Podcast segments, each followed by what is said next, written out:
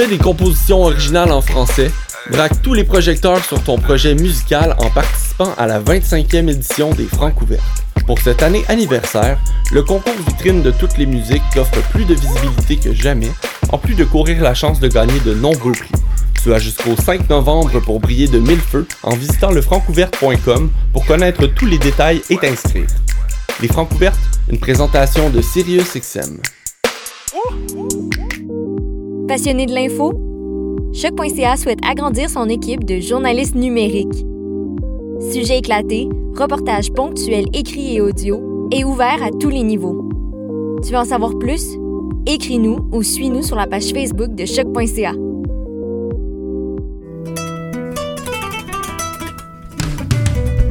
Le Festival international Nuit d'Afrique présenté par TD vous donne rendez-vous du 27 septembre au 31 octobre. Pour cette 34e édition spéciale, découvrez gratuitement 8 concerts en ligne.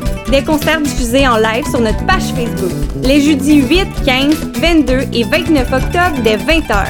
Restez connectés. Chaque semaine, on vous dévoilera la programmation en ligne. Plus d'infos sur festivalnuitdafrique.com. Je soutiens la réussite des jeunes. J'assure la sécurité alimentaire. Je facilite l'accès à un logement convenable. Je brise l'isolement social. Je bâtis des milieux de vie rassembleurs. J'aide une personne sur sept dans le Grand Montréal. Je donne à la campagne Centraide UCAM. centraide.ucam.ca.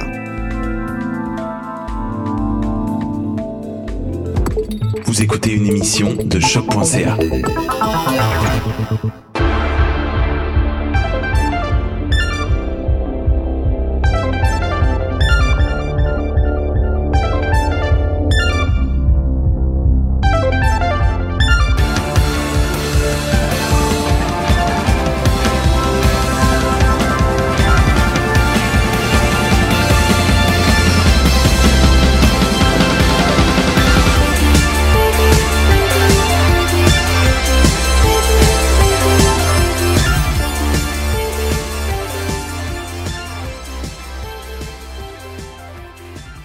Bonjour et bienvenue à cette toute nouvelle émission des Amazones, une émission très spéciale, euh, tout simplement une émission où est-ce qu'on a cherché à souligner des événements qui nous ont marqués en 2020. Et 2020 étant une année difficile, on a abordé une série de thèmes difficiles. Alors, je vous avertis euh, d'avance, euh, c'est, je vais pas faire la liste des trigger warnings, ils sont dans la description de l'émission, mais c'est un épisode très personnel. On sort un peu de la geekitude. On parle vraiment plus de d'enjeux qui ont toujours saupoudré nos discussions de toute façon. Donc, euh, merci beaucoup d'être avec nous. C'est pas notre dernier épisode, c'est notre avant-dernier épisode de l'année 2020. Euh, J'en suis vraiment très fière. Je suis vraiment heureuse de vous le présenter et euh, mais je vous souhaite une belle fin d'année aussi douce que possible et merci d'être avec nous pour ce spécial de deux heures des Amazones. Alors, pour cette euh, tablée, nous avons autour de nous des gens que j'apprécie. Ce n'est que mes amis qui vont parler aujourd'hui. Et euh, on va commencer par euh, Rachel. Allô, Rachel? Allô, Elisabeth, ça va? Ça va super bien. Rachel, euh, on t'a pas vu aux Amazones depuis longtemps, Oui. entre autres à cause de nos horaires puis de ta, de ta vie de- d'enseignante qui travaille de jour et que nous, on enregistrait de jour. Mais Oui. la pandémie aura eu ça de bon, en tout cas. Ça nous aura permis de, de sortir de notre, de, de notre balise puis de te permettre de te joindre à nous? Absolument, vu que c'est euh, pré-enregistré à des heures euh, possibles pour moi. Puis à- Rachel, on est accompagné de, de- de gens qu'on continue à apprécier. Je vais juste dire que j'apprécie tout le monde. Je, je vais essayer de donner du love avant de commencer parce qu'on on, on va euh, éventuellement rentrer dans des sujets peut-être un peu moins jojo. Euh, mais on a aussi Coco Bellivo qui est, qui, qui est là et qu'on n'avait pas entendu depuis notre épisode sur Shira. C'est vrai, Shira, je l'aime. Je l'aime encore. Je veux dire, euh, le temps avance, mais moi, je change pas tant que ça.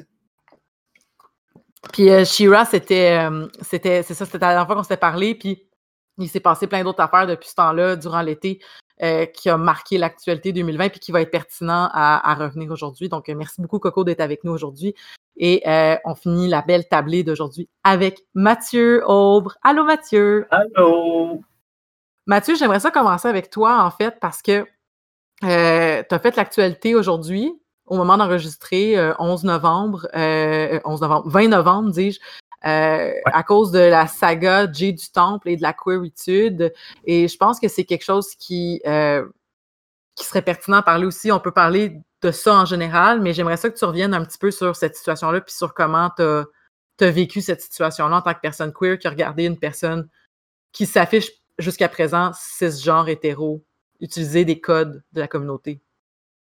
C'est drôle parce qu'au début, je n'avais même pas vu la, une du Québec, puis je n'avais aucune idée de, ce que c'était sorti. Je n'écoute pas Occupation Double, fait que je sais c'est qui j'ai du temps, mais je ne savais même pas qui, euh, qui mettait des robes ou qui se maquillait. Puis j'ai juste été comme initié à cette, je sais pas si on peut dire controverse, mais cette histoire-là.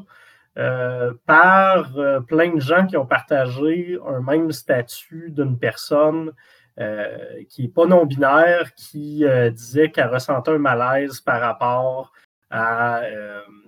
au fait que Jay Dustin se serait approprié des codes queer, fait que le maquillage, certains styles vestimentaires, des choses comme ça. C'est ça qui avait lancé un peu ma, ma, réflexion. Je suis comme allé faire des recherches sur le sujet après ça. J'ai fait deux, trois posts Facebook qui ont, qui ont quand même bien marché. Euh, c'est ça, un matin, il y avait ma grosse face dans le devoir. Fait que c'était quand même euh, c'était quand même surprenant. Euh, mais ça, ça a été intéressant parce que ça m'a comme challengé un peu. Euh, tu sais, dans les dernières années, je m'affichais un peu moins comme personne non-binaire. Euh, je continuais de mettre du maquillage occasionnellement, mais ça, ça doit faire deux, trois ans que je n'ai pas mis de robe ou, euh, ou de jupe. Puis, je m'affichais moins justement parce que j'avais plus le goût de mettre l'effort de sortir dans un bar en robe et de me faire traiter de fif par la moitié des, des, des, gens des, clientèles habituelles de, vieilles tavernes franco de Montréal. Fait que euh, ça m'a comme relancé un, questionnement sur ma propre façon de vivre mon identité. Puis au final, j'ai fini par avoir un, point de vue qui est peut-être un peu euh, complaisante, qui est comme heureux de voir Jay Stand sur la une du Québec parce que je me dis, si moi-même qui m'assume jusqu'à un certain point euh, dans ma non-binarité, puis dans le fait d'avoir un corps d'homme, euh, qui se permet d'adopter euh, des choses qu'on prête plus généralement au féminin dans les codes traditionnels, si moi, ça m'a permis de me réaffirmer, ben, je me dis qu'il y a probablement beaucoup d'hommes ou qu'il y a probablement beaucoup de personnes non-binaires qui s'assument tout simplement pas, qui vont voir dans ce move-là de J du Temple une certaine forme euh, d'émancipation. Ça va probablement permettre à des gens qui n'ont jamais été euh, se sont jamais intéressés à l'existence de la non-binarité ou des, identités trans, de faire comme Hey, ça existe, c'est pas weird un gars avec du, maquillage. Euh, aujourd'hui, justement, après l'article du Devoir, j'ai euh, deux, euh, deux, personnes à qui ça faisait des années que je n'avais pas parlé du cégep et du secondaire qui m'ont écrit Hey, moi, j'avais toujours trouvé ça weird un gars qui se maquille, mais comme j'ai lu ton texte, ça m'a appris des affaires, c'est vraiment cool. je suis content que tu veilles bien ça. Fait que, tu sais, je me dis, oui, Jay du Temple, on peut être critique euh, envers lui, on peut être critique envers l'équipe du duel Québec qui donne encore une fois une tribune à un homme cisgenre hétéro blanc. Euh, mais en même temps, le fait qu'il ait lancé cette conversation-là, ça a un impact réel. Je pense que ça va avoir un impact bénéfique à la longue. Ben, personnellement aussi, je trouve que c'est toute une question. Tu sais, sais, c'est comme, il y a un petit côté de moi, là, puis qui, comme, je sais pas ce qui se passe entre les, deux oreilles de Jay du Tu sais, moi, Jay du pour la petite histoire, je l'ai rencontré pour la première fois en 2011. Euh, il était euh, l'espèce de, vraiment le, cliché du jock, là, euh, très intensément. Il, rentrait à l'École nationale de l'humour. C'était à ce moment-là, je te dirais, comme il était genuinely une bonne personne qui, qui était positive puis tout ça puis qui qui représentait, je trouvais, des belles valeurs. Puis, euh, mais tu sais, justement, qui était très, très, très euh, dans un archétype masculin.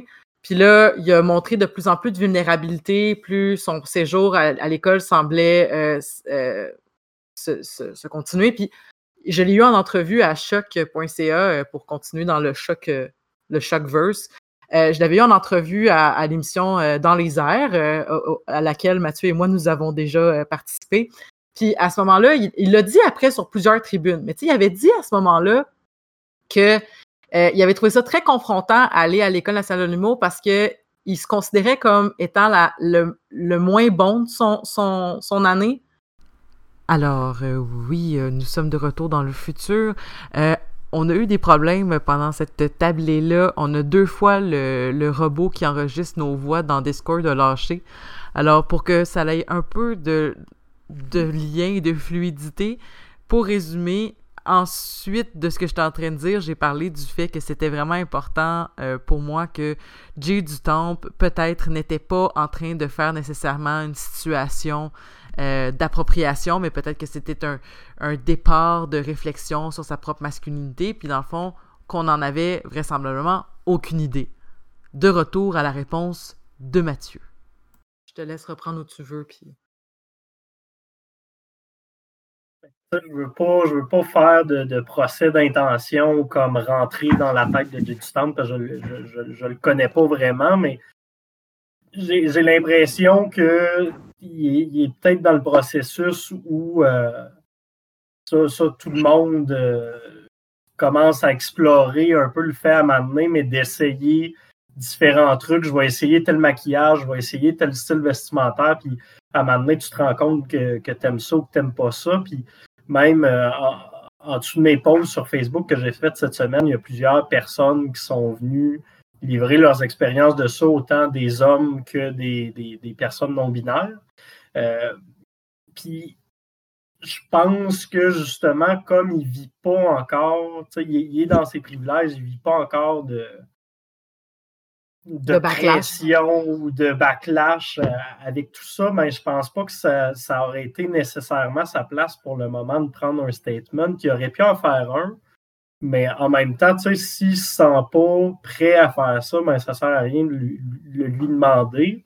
Euh, je pense que ça, c'était un de mes points centraux dans, mes discussions, euh, dans les entrevues que j'ai faites cette semaine, mais euh, je pense que si on avait mis une personne euh, trans ou une personne non binaire sur le cover du Québec, euh, ça aurait peut-être pas eu le même impact en dehors des cercles d'initiés. C'est-à-dire que si tu, sors de, sors des grands centres, si tu sors des, communautés, ben, les gens ne savent même pas c'est quoi le terme cisgenre, par exemple. Fait le, le, fait d'avoir une personne comme Jay Dutemps sur le cover du Québec, ça fait jaser, ça fait réagir son fanbase qui, généralement, monsieur, madame, tout le monde, qui vont peut-être se poser des questions par rapport à ça. Puis je trouve que c'est un impact qui est beaucoup plus gros, même sans avoir eu J du Town qui ait eu à utiliser le, vocabulaire peut-être plus lié à la communauté.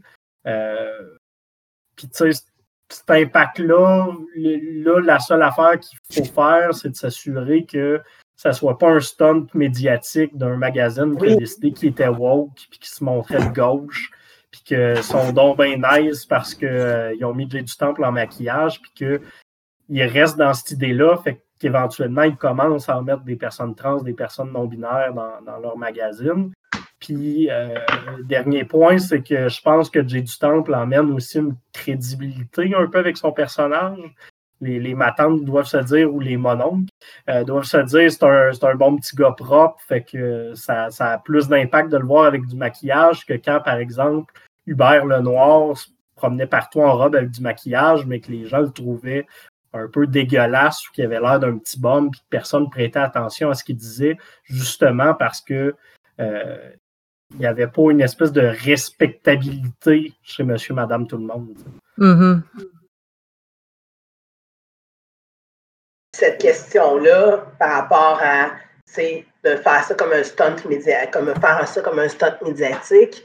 on peut se poser la même question avec ce qui s'est passé avec le clin d'œil. Euh, c'était le clin d'œil qui avait mis euh, Saramé en couverture.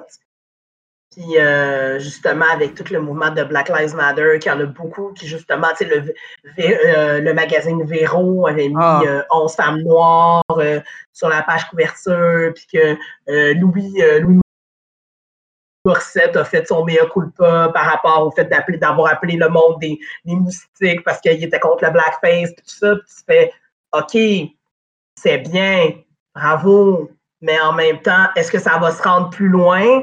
Puis toute la question aussi de est-ce qu'on va embaucher des personnes euh, ou mettre des personnes euh, trans, non-binaires ou venant de, diverses euh, minorités, soit ethniques ou de genre ou sexuelles, et qu'elles puissent, oui, de ça, mais aussi d'autres choses.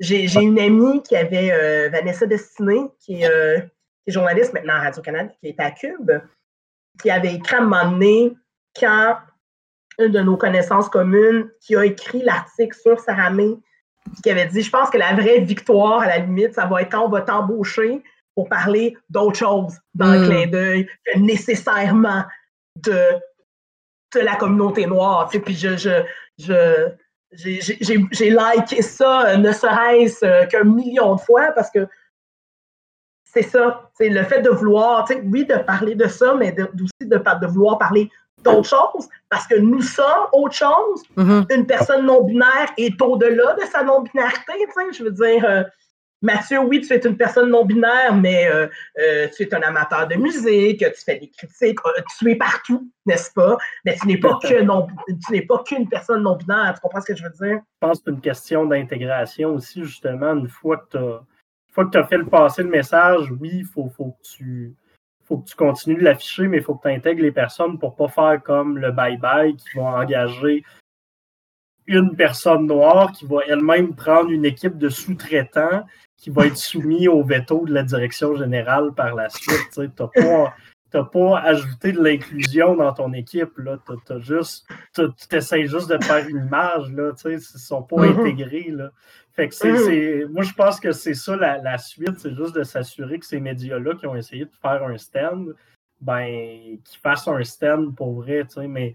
Voir, mettons, le devoir consacrer une page complète dans son édition papier à un enjeu de la communauté LGBTQ euh, 2S, ben, c'est déjà quelque chose qu'on n'aurait probablement pas vu dans des circonstances normales. Fait que juste ça, je trouve que c'est déjà une belle petite avancée. tu sais.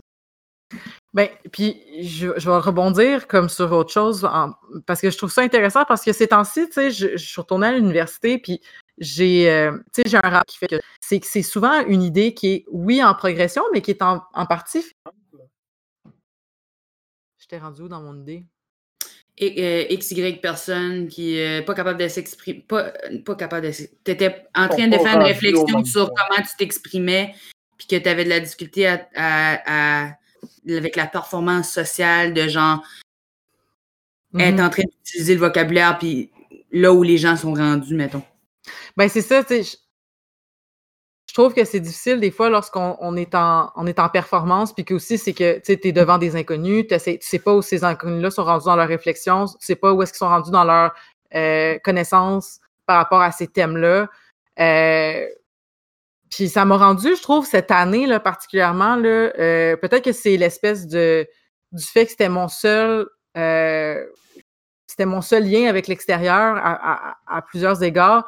Ça m'a rendu quasiment euh, euh, de plus en plus, je me suis mis à ne plus utiliser les réseaux sociaux euh, pour m'exprimer, puis j'essayais d'utiliser d'autres méthodes. Là, justement, j'appelais des amis pour leur dire où est-ce que j'en étais dans mes réflexions. Je me suis comme un peu je me, suis, je me suis ralenti sur mon utilisation, entre autres à cause que j'étais pas vraiment plus capable de l'ambiance complètement merdique de discussion, mais aussi parce que j'étais comme, je, je trouve plus ça satisfaisant de, de juste, comme participer à cette conversation globale-là. Je sais pas si ça a du sens, là, mais... Non, absolument, absolument, parce qu'il y a beaucoup d'informations toujours à intégrer constamment dans. euh, c'est difficile de. Moi, j'ai l'impression que mon opinion change à toutes les 10 minutes. Là, je viens d'écouter Mathieu parler sur quelque chose, puis ça modifie encore mes réflexions sur ce même sujet-là où ça les approfondit. Puis quand on est mis face aux médias sociaux, il y a tellement d'informations sur tellement de sujets qui rentrent en même temps puis qui nous obligent à prendre position puis d'ajuster des comportements, ce qui est absolument une bonne chose à la longue, tu sais, mais surtout, tu sais, euh, tu parlais de l'affaire de, de avec un X. Puis euh, j'ai vécu exactement la même affaire sur le web où j'étais comme OK, c'est ça qu'on utilise maintenant. Puis là, tout le monde est comme Non, on n'utilise pas ça finalement. Puis là, t'es comme OK, on utilise ça. Ah ouais, mais finalement, ça pourrait être cool. Ah, OK, fait qu'on l'utilise. Ah non, finalement, c'est que ça signifie Ah, OK, fait qu'on l'utilise pas. Fait que là, ça faisait que, tu sais, il y avait beaucoup d'allers-retours sur ce terme-là que à la base, parce que tu sais, tous les points sont pertinents. Le premier point était bon, parce que c'était comme Ah, ça va inclure tout le monde. Le deuxième point était comme Ah, mais finalement, ça fait l'inverse, tu sais, parce que on s'entend que souvent l'intention est bonne, mais l'effet est pas bon. Fait que c'est pour ça qu'on doit changer parce que on va se le dire, l'intention, c'est pas tout. Puis cette phrase-là, c'est pas quelque chose qu'on disait il y a 10 ans parce qu'avant, c'était l'intention qui comptait. Puis là, c'est plus l'intention qui compte, c'est l'effet. Fait que les temps sont en train de changer, mais vraiment très rapidement, puis ça devient épuisant. Fait que je pense que c'est absolument pertinent de, des fois prendre un break, ralentir, comme que je suis en train de faire présentement avec mon débit de voix parce que j'allais vite. Puis de juste se fier un peu plus euh, juste au bon sens qu'on a dans la tête, là, parce que c'est ça, c'est dur de, de faire des, des, des, choix informés quand il y a beaucoup, beaucoup d'informations en même temps.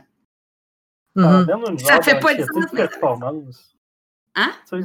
Ça emmène une genre d'anxiété de performance. Si tu n'es pas à jour sur un terme, ben là, tu te sens pas bien parce que tu n'es pas t'as peur de heurter du monde ou t'as peur de te faire reprocher de pas avoir bien suivi euh, telle problématique, pour en revenir encore au, terme euh, FEM, on avait commencé, nous, à l'utiliser avec une de mes collègues à Choc, justement, dans certaines de nos communications, jusqu'à ce qu'on se fasse dire que euh, je me, me souviens pas exactement, mais ça aurait été lié la francisation ça aurait été pour ridiculiser les milieux inclusifs par des transphobes, ou je me souviens plus exactement de la nouvelle, mais on avait arrêté de l'utiliser. Finalement, on s'est fait dire par du monde que ben non, c'était rendu ça. Puis c'est la même affaire, fait qu'à maintenant, on a juste pris la décision de gars, on va pas se casser la tête, on va revenir au terme femme régulier parce que on a peur que peu importe ce qu'on va faire, on va heurter du monde. Fait que tout ce temps-là, toute cette énergie-là qu'on met juste à essayer d'être le plus inclusif possible, ben, mettant, au lieu de la mettre sur le choix du vocabulaire, on va la mettre sur être réellement inclusif, faire entrer du mm-hmm. monde, s'assurer qu'il y ait une plus grosse parité, puis tout ça. C'est particulièrement difficile, je pense, pour les gens qui sont en train d'essayer d'avoir de la conscience sociale parce que euh, de un côté, nous, on continue de s'informer, continue de s'informer, puis il y a du monde qui sont pas en train de faire ça. Fait que là, tu es en train d'essayer de vivre avec dans la dynamique de t'éduquer, éduquer les autres, puis toutes ces affaires-là, puis ça devient vraiment énergivore à la longue. Ben c'est ça, puis je trouve aussi que ça revient à notre propre... Euh, tu sais, comme par exemple, je, sais, en, regardant mon comportement des dernières années, je sais que j'ai eu des attitudes beaucoup plus hostiles à certains moments, puis beaucoup plus euh, à d'autres moments. Puis c'était beaucoup axé sur où est-ce que je me situais moi-même dans ma propre dans ma propre vie, euh, à quel point j'avais de l'énergie, à quel point je... Tu sais, il y a des fois où est-ce que j'ai entendu des choses complètement horribles euh, ou qui aujourd'hui, ou tu sais, pas nécessairement si horrible, mais qui relevait beaucoup de l'ignorance, entre autres par rapport à la question euh, de la diversité sexuelle. Puis, tu sais, il y a des gens avec qui j'étais, à un moment donné, j'étais vraiment beaucoup dans le, il faut être très patient, il faut euh, écouter, il faut être dans. Puis il y a d'autres moments où j'étais comme, fuck you, crise d'homophobe, tu sais. Puis c'est ça, tu sais, écoute, Genre, pour vous donner un exemple, j'ai lisé un texte il, y a, quelques semaines sur. C'est un texte écrit par la professeure qui, enseigne mon cours, puis c'est sur la non-pertinence du terme homophobe. Puis c'est super intéressant tout ce, que, ce qui est écrit dans cet article-là. C'est vraiment super pertinent, puis ça, ça, au final, ça dit qu'on devrait délaisser les termes homophobes et tous ces déviants, euh, tous ces déviants. Mon Dieu, tous ces dérivés, mon Dieu, quel lapsus. Wow. Mais tout, en tout cas, on a parlé de la, de la déviance plutôt aussi, comme, en tout cas, mais ça, c'est une autre histoire qui n'est pas intéressante. mais, euh, tu sais, c'est pour parler plus d'hétérosexisme. Puis c'était super intéressant, les arguments qui étaient nommés, puis sur pourquoi il faut parler de comme ça. Mais la finale, c'était, ben, on peut se le dire entre initiés, mais on va continuer à pas nécessairement brimer les gens qui utilisent homophobes parce qu'il faut continuer de parler de cette situation-là, peu importe où les gens sont rendus dans leur vocabulaire. Puis je trouvais ça intéressant. C'est comme, OK, entre initiés, quand on prend le temps de se le dire, on utilise les termes qu'on est capable d'exprimer parce qu'ils sont les plus inclusifs possibles, parce qu'ils sont les plus judicieux possibles. Mais après ça, c'est pas la fin du monde si, euh, on utilise le terme homophobe pour s'entendre. Si l'important, c'est de se faire comprendre. Ben, c'est ça l'affaire. Moi, j'ai eu une grosse ostinade avec ma mère à Noël l'année passée sur des termes, des, juste des mots. Ma mère, elle pense qu'elle est pro-life, mais en fait, elle est pro-choice. Comment est-ce que ça se peut, ça? C'est qu'elle, si elle avait le choix, elle ne se ferait pas avorter, mais elle veut que les gens aient le choix. Et donc, pour elle, elle choisirait donc la vie et donc elle est pro-life. Bon, évidemment, le terme, ça devrait être anti-choix et pro-choix, mais c'est juste pas le cas. Fait que, tu sais, à un certain degré, ça change rien pour moi qu'elle dise qu'elle est pro-life, sauf le fait que c'est vraiment gênant. Euh, ça change rien parce que ses intentions sont les bonnes et c'est d'avoir tout le monde ait le choix, mais elle, que son choix, c'est de pas le faire. Ce qui est bien correct parce que ma mère est, est passée la ménopause. Fait que, tu sais, rendue là, euh, elle fait ce qu'elle veut parce qu'elle n'aura pas le choix. Mais euh, c'est juste pour dire que effectivement ces termes-là, euh, à quelque part, à, la fin de la journée, c'est juste pour essayer de communiquer. Mais on parlait de, de, performance sur les réseaux, puis on parlait de d'être au courant ou pas, puis j'ai envie de rebondir euh, puis de donner la parole à Rachel. Parce que Rachel, tu as vécu quelque chose de. Tu as comme vécu un événement personnel qui t'a donné une perspective sur euh, un événement de l'actualité que tout le monde est au courant. je te laisse présenter ta, oui. ta situation. Oui. Donc, euh, ben, on parlait de, du, rapport aux réseaux sociaux et la complexité du rapport aux réseaux sociaux qu'on a pu avoir en 2020. 2020, euh, j'ai fait quelques pauses de réseaux sociaux dans la vie, mais 2020 a été le moment où est-ce que j'en ai fait le plus.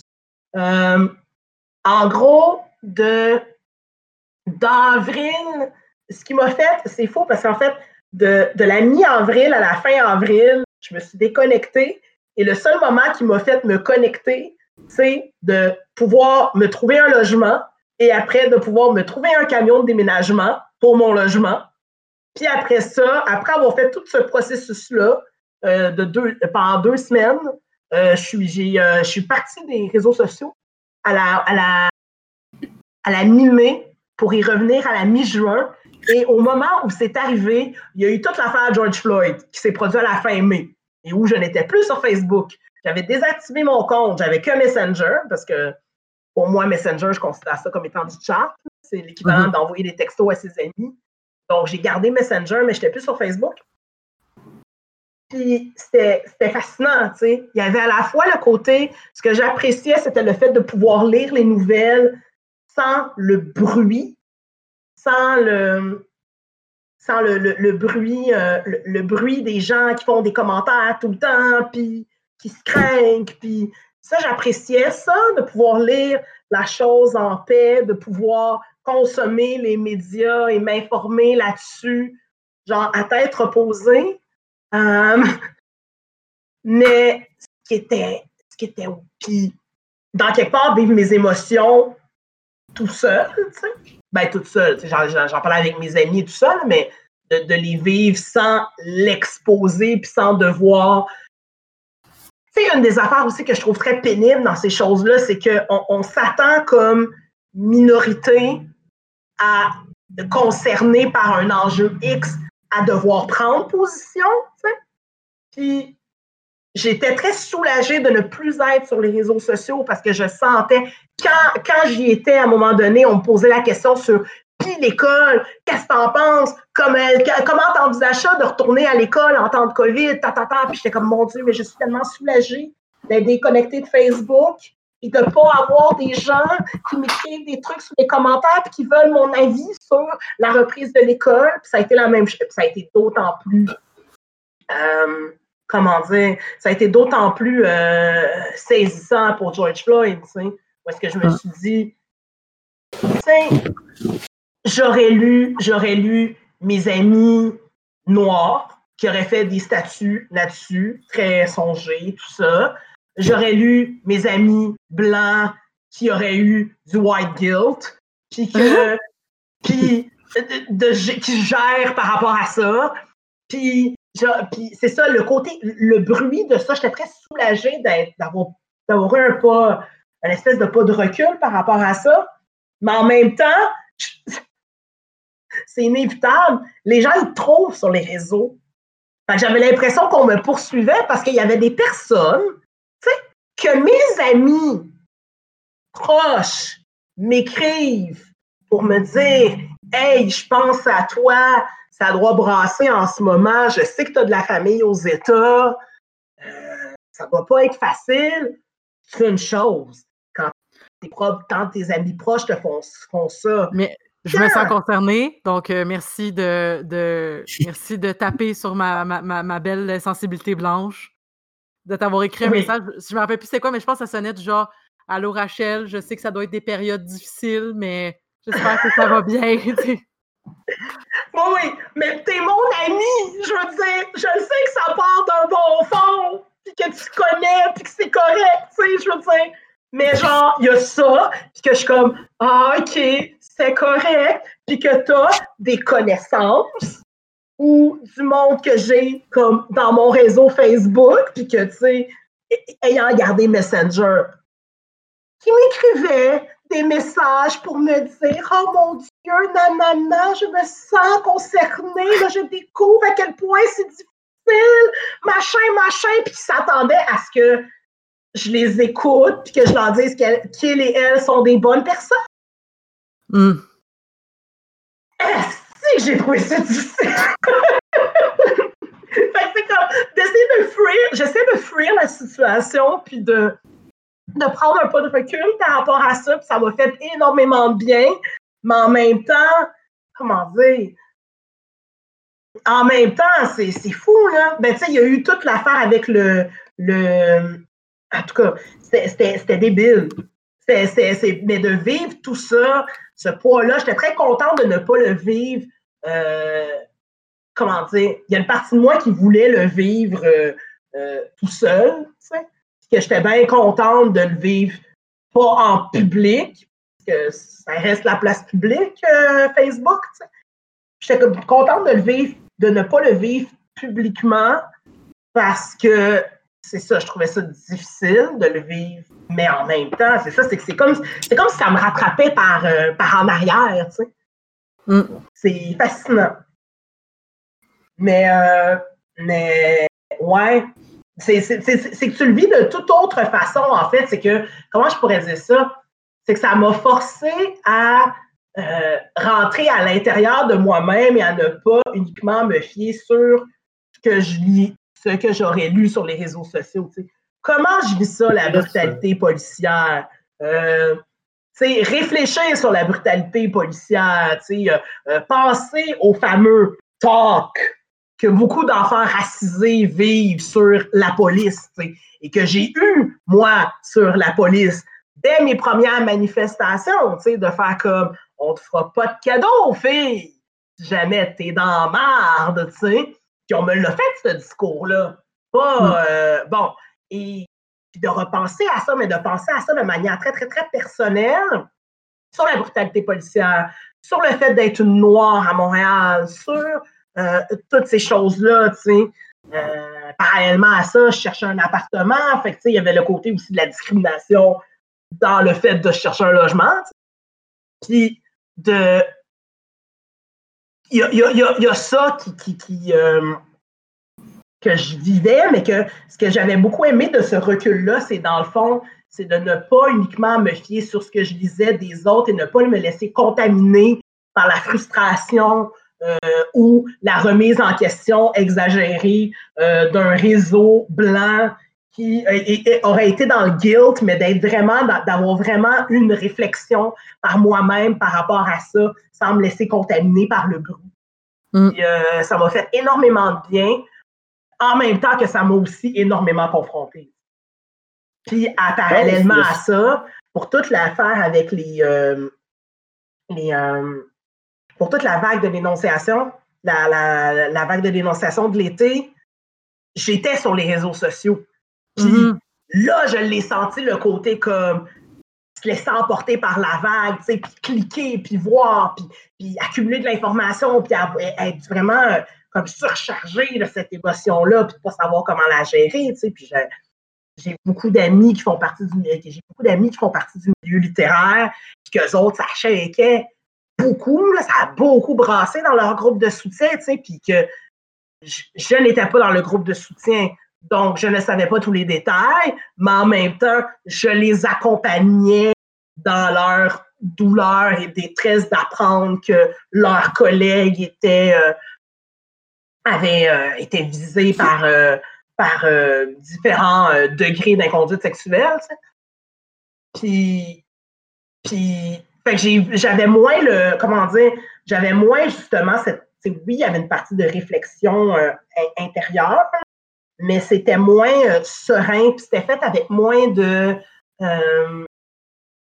de euh, avec moins de calme euh, hmm. que lorsque j'étais à l'extérieur de ça. Tu sais, j'avais plus la réflexion, j'étais juste dans la fébrilité, puis dans le Oh mon Dieu, mais qu'est-ce qui va sortir, qu'est-ce qui va sortir, puis à chaque affaire qui sort, puis chaque ça roule, puis ça roule, puis ça roule, puis c'est ça. C'est dans le cas de George Floyd, j'étais contente, probablement aussi parce que c'est un, un, enjeu qui, ben, les les vagues de dénonciation aussi, c'est un enjeu qui me concerne comme comme femme, tu sais, puis comme personne qui en a, c'est comme beaucoup, euh, comme beaucoup de, de, de, de, femmes, puis de survivantes, tu sais, comme qu'on a ressenti ça comme étant comme ouais, mon Dieu, euh, comme survivant d'agression, euh, c'est sûr que tu, tu, le vois puis que tu ressens ça, tu sais.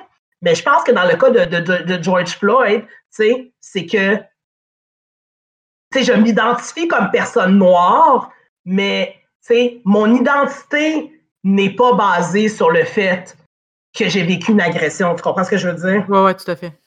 Fait que mon, mon lien n'était pas le même. Donc, c'est sûr que ça m'a fait beaucoup de bien par rapport à George Floyd de pouvoir comme avoir cette réflexion-là parce que c'est une réflexion qui était aussi identitaire. Puis j'aurais pas détesté avoir une réflexion comme ça sur euh, par rapport aux agressions sexuelles, tu sais, mais j'étais tellement dans la fibrilité d'accueillir mes amis, puis d'apprendre que certaines personnes que je connaissais étaient des agresseurs comme pas nice, tu sais. Mm. Puis d'apprendre tout ça, puis j'étais plus bien. Ça m'a. Euh... J'ai trouvé ça Mais bon. Personnellement, j'ai vraiment senti ça durant la vague. Tu sais, comme ce que j'ai parlé par rapport à ma réflexion sur les réseaux sociaux, tu sais, la vague de, dénonciation, je trouve, c'était comme le, moment où est-ce que ça, il y a vraiment eu une séparation, je pense, dans mon année où là, c'était rendu que je pensais depuis longtemps à faire certaines actions pour me, prévenir de blessures. Puis là, là, c'était rendu une question il fallait que je le fasse. Là, j'étais rendu au bout du rouleau. Puis là, j'étais plus capable, je n'avais plus d'énergie à, donner à tout ça. Puis là, j'ai pas été, j'ai pas fait le move de supprimer mon Facebook parce que je suis responsable de la page des Amazones. Puis probablement que s'il n'y avait pas eu les Amazones dans ma vie, j'aurais quitté Facebook. Probablement. Mais euh, là, c'était rendu que j'étais capable de faire quand je, comme, je sentais la, l'espèce de, quand je me commençais à me sentir envahie, là, je fermais mon téléphone. Là, j'étais comme, c'est fini. C'est tout. c'est, là, je ne, je ne veux plus ressentir ça. Fait que ça, ça n'a pas de bon sens que je m'impose ça. C'est pas grave. Je ne je serai pas capable de réagir à tout. C'est pas nécessairement pertinent que j'aie une opinion sur toutes ces affaires-là. Euh, je vais juste du moment où je commençais à me faire, je déposais le téléphone puis je faisais autre chose. Puis c'est vraiment quelque chose qui m'a beaucoup hanté aussi parce que pendant tout le, bout sur la, les dénonciations, ça m'a. Ça m'a. Tu sais, j'ai fait plusieurs choses. J'ai eu des conversations avec mes proches. J'ai refait dans ma tête euh, mon historique personnel d'agression que j'avais vécu. J'ai participé à la dénonciation publique d'une personne. J'ai euh, dénoncer un agresseur euh, en nommant son nom avec ma face dans un groupe très sélect de, de, pour pas nécessairement que ce soit trop public. Mm-hmm. Parce que c'est pas une personnalité publique, fait que ça aurait pas été pertinent. Fait que là, j'avais comme j'avais fait beaucoup d'étapes différentes. Puis dans le passé, j'avais aussi confronté un agresseur en lui disant ça te rappelle-tu telle soirée? Toi, comment tu l'as vécu? Comme, Peu importe ce que, ce que j'ai fait, ça, ça va pas venir de ça. Puis c'est pas pour. c'est vraiment super personnel. Hein. Je veux vraiment pas que personne, euh, personne, euh, je veux pas imposer cette mentalité sur personne, mais parce que je me rappelle qu'au moment où j'avais dénoncé, où j'avais parlé à mon agresseur, puis je l'avais confronté, il y avait une personne qui est venue me voir puis qui m'a dit euh, Tu l'as fait, puis moi, je me sens pas capable de le faire, puis je me sens comme je me sens moins bonne. Puis j'avais dit à ce moment-là, ça fait quelques semaines que je l'ai fait et je te garantis, je ne me sens pas mieux. Genre, ça n'a pas, ça n'a pas réglé. Ça ne va, tout ça, ça va venir que de moi, tu sais, de, de, de, de, comme faire la paix avec ça, puis de ne pas me Mhm. sentir sale de ces histoires-là. C'est, c'est juste moi que ça va, ça va impliquer. Oui. Fait que ça, ça, ça, ça a vraiment été euh, vraiment difficile. Ça, ça, ça, tu sais, tu sais, on, je, je sais pas si c'est la pandémie, mais tu sais, comme ça, ça a été, je pense, le, le moment le plus de mon année de par, de par mes, mes oppressions que je peux vivre en tant que blanche, tu sais, qui vient pas d'un milieu euh, lié, tu sais. Mais j'ai trouvé ça, c'est ça, oser utiliser d'autres méthodes, je l'ai pas trouvé la solution. C'est la solution, c'est ces cicatrices-là, elles c'est d'apprendre à vivre avec, tu sais. C'est d'apprendre à continuer à, à fighter pour ça. Puis que d'avoir eu un bébé, tu sais, toute cette... J'ai accouché, on sortait de Joyce Floyd, on rentrait dans les dénonciations. Ça a été Ah. tabarnane. Puis là, c'était comme, comment moi, je vais que mon être humain qui s'en va le moins souffrir. Puis, va le surtout, ça c'est encore plus, c'est important, ne pas être vecteur de souffrance pour les autres, tu sais. Je Hmm. sais pas les réponses, tu sais, mais ça ça, ça m'a beaucoup hanté, tout ça, cette, cette année. Ah, excusez, là, je viens de décharger quelque chose de, de vraiment huge aussi, là, mais... Non, c'est correct. Ça a été beaucoup. Moi, je peux pas vraiment me débrancher de euh, médias sociaux parce que, en fait, j'ai besoin d'avoir le pouls des gens pour pouvoir construire des. Tu sais, je peux pas euh, juste partir dans mon coin puis écrire sur quelque chose. J'ai vraiment besoin d'être en connexion. J'ai écrit un numéro sur euh, une agression sexuelle, mais il y a. Avant même le premier hashtag MeToo, euh, j'avais écrit un numéro sur mon agression sexuelle que je fais même plus depuis le hashtag MeToo parce que euh, moi, j'ai fait justement mon travail de pardon par rapport à euh, par rapport à mon agression en écrivant mon numéro il y a cinq ans de ça, je pense que ça fait.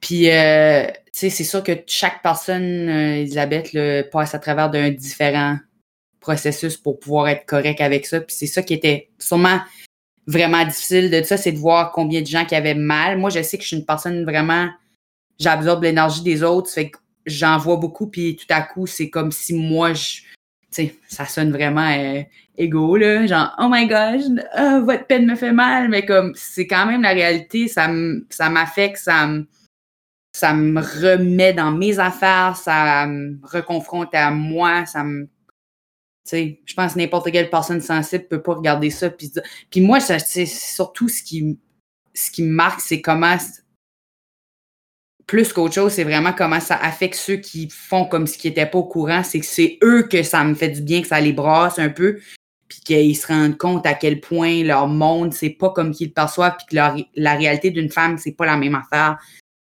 que c'est ton chum de boys quand t'es avec lui, il est fin avec toi, mais avec moi, il me respecte pas du tout, puis il me parle pas, puis il me sourit pas parce qu'il me. Je sais pas trop, euh, peu importe là, ses raisons de. de ses, perceptions de la femme ou comment lui il se voit en relation avec les femmes. Mais bref, euh, pour revenir à l'affaire de ça, j'ai fait mon travail, été correct par rapport à mes affaires à travers de tout ça. Ça a été surtout brassant à cause qu'il se passait tellement d'affaires injustes autour. là. Tu sais, nous, ça, dans le milieu de l'humour, par exemple, ça fait longtemps qu'on sait qu'il y a euh, une liste qui- avait circulé, une liste anonyme, qui avait sur, euh, dans les, les, les boîtes de production, les, les, euh, les- boîtes de gérance, puis ça, puis ça avait un choc, puis les gens avaient dit comment ça avec le, le monde, puis nanana. Puis moi, dans ma à la base, que c'était une bonne solution. Premièrement, l'anonymat, parce que souvent, c'est les victimes qui ont les conséquences. Deuxièmement, euh, avertir les gens sur le milieu du travail, de le, le milieu du travail pour un humoriste, c'est beaucoup d'endroits. Puis quand il y a quelque chose qui se passe à ta job de pas correct, à qui t'avertis, tes boss. Ben, nous autres, ça, ça donne que c'est plein de monde. Fait que dans ma tête, c'était très, très logique euh, que, en tout cas, peu importe mes réflexions sur cette liste-là, parce que ça n'a pas eu beaucoup d'effets à la base. Les gens ont dit que c'était une fausse liste. Euh, tout le monde cherchait qui ce qui avait inventé cette liste-là. Euh, écoute, euh, ça vraiment ça, ça a brassé les gens, puis ça n'a pas nécessairement eu l'effet que j'imagine que ces femmes-là désiraient, qui était juste de mettre au courant les gens un peu plus de qu'est-ce qui se passait en arrière-scène, puis qu'est-ce qui se passait. Bref, mais là, avec la deuxième vague, ça a été presque une bonne affaire parce que ça a venu confirmer que la liste mm-hmm. était vraie. Parce que ben il y a les gens qui étaient, tu sais, ils ont beaucoup de gens qui ont défendu Julien Lacroix après la. Parce que nous, on le savait dans le milieu pendant. Tu sais, t'entendais les affaires, puis après ça, cette liste-là a sorti avec Julien Lacroix dessus. Puis là, tout le monde était comme, mais non, il veut juste ruiner sa carrière. Puis Et là, ça a sorti dans la deuxième vague que c'était vrai finalement. Puis, tu sais, moi, j'ai entendu des affaires de plusieurs personnes qui. de d'autres mondes. Puis, tu sais, je veux dire, peu importe. Ben, c'est intéressant ce que tu dis parce que on n'aimera pas tous les noms, là, parce qu'il y a des gens aussi que j'ai juste plus envie que ces noms-là existent. Là, comme on les nommera juste plus. Ben, ça, tombe, ça, tombe, sur Julien parce que c'était sûrement lui qui était le plus connu, puis tout. Puis euh, il y a du monde qui ont fait probablement des affaires pires ou, ou, moins pires ou whatever. Je crois qu'il ne devrait pas vraiment avoir une gamme, c'est tout grave. Mais c'est ça, mais ce que j'allais dire, c'est qu'il y a des gens que ça a été moins médiatisé qui, sont, qui ont été cancel, mais il y a beaucoup de gens que ça faisait plusieurs fois que quand il y avait une grande ou une petite vague de dénonciation, leur nom sortait. Puis on dirait que cette fois-là, ça a été la bonne. Il y en a plein que c'est fini, là. Ils, ne vont plus jamais revenir. Puis, ça, je les nommerai pas parce que c'est pas. Je veux pas. Euh, ils sont derrière nous. Oui, c'est ça. Mais c'est pour ça que je, on utilise Julien Lacroix comme l'exemple ultime parce que c'est lui qui a été le plus médiatisé, puis c'est un point de référent pour les autres personnes. Puis je me sens mal de l'utiliser parce que j'espère qu'il va aller se soigner puis chercher de l'aide puis évoluer passer ça, mais dans la réalité des affaires, il est cancellé. mais c'est ça, c'est que là, beaucoup de gens le défendaient. C'était vraiment un environnement qui était devenu ultra toxique après la première vague parce que ça faisait, ça les avait brassés un peu, mais pas assez pour que les morceaux se détachent. Mm-hmm. Fait que nous, on vivait juste avec l'idée qu'on savait que tout le monde savait, mais qu'il se passait rien. Fait que tout le monde savait qu'il y avait eu de quoi, mais c'était comme, hey, ta personne là, c'est comme, et tu vas être booké avec pareil, puis on peut pas être débooké, puis. Et là, ça a comme switché où ce que c'est revenu, puis je pense que ça a martelé le clou sur l'idée que, genre, il y a du monde qui sont malades, qui sont en train de nous faire filer pas bien. Puis il y a tellement d'artistes. On sentait qu'il y a tellement d'artistes. Je m'entends en c'est possible. Qu'est-ce qui vient de se passer? En tout cas, il y, a tellement d'artistes qui sont excellents et qui sont des bonnes personnes que je vois. Tu sais, ça reste. Je comprends qu'ils sont talentueux, mais ça reste un, un privilège de pouvoir s'exprimer sur la scène. Puis si tu es en train d'abuser de ce pouvoir-là, je, je peux pas me dire que je pense que tu mérites d'avoir ce droit-là de parler devant les gens, tu sais. Puis mm-hmm. c'est peut-être pas fair aux yeux d'autres personnes qui veulent consommer l'art de Julien Lacroix, mais pour moi, c'est comme si tu veux avoir cette plateforme-là, il y a quand même des affaires doivent venir avec, comme des responsabilités. Il faut qu'il y ait des responsabilités que tu dois prendre. Fait que pour moi, c'est sûr. Non, excuse, vas-y. Non, mais j'allais dire, c'est parce que, tu sais, il y a plein, c'est parce que la question, je trouve, qui avait été pertinente à ce moment-là aussi, c'était sur la question de la perte d'emploi. Puis là, c'était comme. Il y a plein de gens qui perdent leur emploi tout le temps, là, pour des bonnes et. des très bonnes raisons, là, souvent. Là. Puis ces gens-là, c'est pas parce que ta job, c'est d'être à TV. C'est normal que si tu n'agis pas bien, tu vas perdre ta job à TV. C'est ça qui arrive pour tout le monde. Si t'es raciste, tu perds ta job de, de, de commis de bibliothèque. Si t'es euh, violent, tu te fait. Tu sais, comme tu commets un crime, peu importe, tu vas en prison, ta job, tu l'as perdu. Il n'y a pas de. Il a personne qui perd pas sa job quand il se comporte mal en société. Il y a des règlements de société qui. C'est ça que c'est. Mais j'ai l'impression que les gens, ils pensent que c'est. C'est quelque chose qui peut arriver. Fait que c'est comme, ah, pourquoi gâcher sa vie pour quelque chose qui peut arriver, une ligne qui peut être croisée, peut-être juste une fois, mais la majorité des gens qui, qui tu sais, c'est des récidivistes. C'est ça qui est l'affaire. C'est que c'est des récidivistes. Je pense, tu sais, c'est dur à dire. Moi, je suis vraiment de la croyance que euh, personne dans tout ça devrait être abandonné. oui, il faut s'occuper des victimes, mais il faut aussi s'occuper des agresseurs, puis ces gens-là devraient être autant suivis que les, que les victimes devraient être suivies parce que dès qu'on les abandonne, ça peut empirer la situation, puis ils ont besoin de l'aide aussi, clairement. Ils ont une, déconnexion avec le, consentement. C'est, ils vont pas bien, là. Euh, ils, ont, ils, ont, ils vont pas bien, fait qu'ils ont besoin de l'aide aussi. Je comprends mm-hmm. que c'est eux les personnes blessantes, mais je, crois à la réhabilitation de la majorité des gens. Ceci dit, euh, ça a été juste brassant, surtout à ce niveau-là, parce que tu vois à quel point il y a des gens qui sont complaisants dans, les choses qui, se passent autour d'eux. Puis qui sont pas. Tu sais, je pense que ça a été ça qui a été flagrant dans tous les gros mouvements qui se sont passés au cours de la pandémie on peut même dire la même chose pour le masque. Les gens qui portent pas le masque, c'est des gens qui considèrent pas les autres. Les gens qui care pas à propos de hashtag MeToo, c'est des gens qui considèrent pas les autres. Tu sais, ceux qui, qui, qui, moi, ça m'affecte pas, fait que je fais ce que je veux.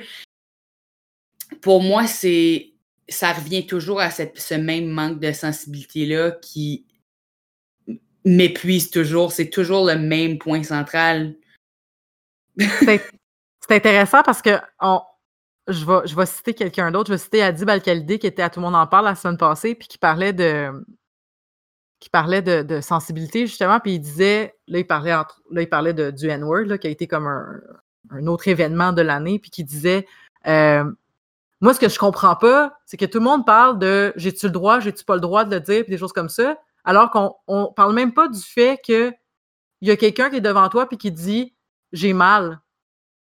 Il dit, moi, si quelqu'un devant moi me dit j'ai mal, puis que je fais OK, t'as mal, mais moi, j'ai le droit de continuer à faire ça parce que, puis là, de citer plein d'affaires, il dit, mais pourquoi tu t'arrêtes même pas à. Tu pourquoi tu t'arrêtes pas à j'ai mal?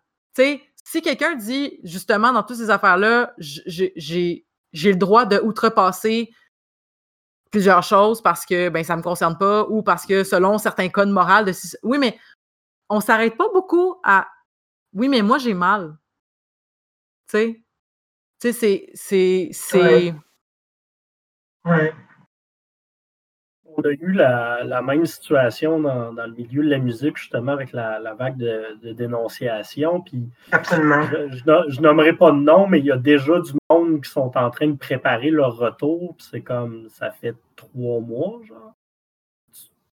Tu n'as clairement pas fait ton travail sur toi que tu as à faire si moi, en disant je suis pas capable de régler mon agression, tu n'es pas capable de régler ton problème d'agresseur en trois mois. C'est exactement ça. Puis, ça, ça, démontre à quel point il y a des gens qui, gèrent ça, qui sont complètement déconnectés, puis qui veulent faire des passes de cash en se disant, mais gars, ça fait trois mois, les gens vont l'avoir oublié, on est passé à d'autres choses. Euh, les dénonciations, les listes, on les voit plus passer, ça n'existe plus.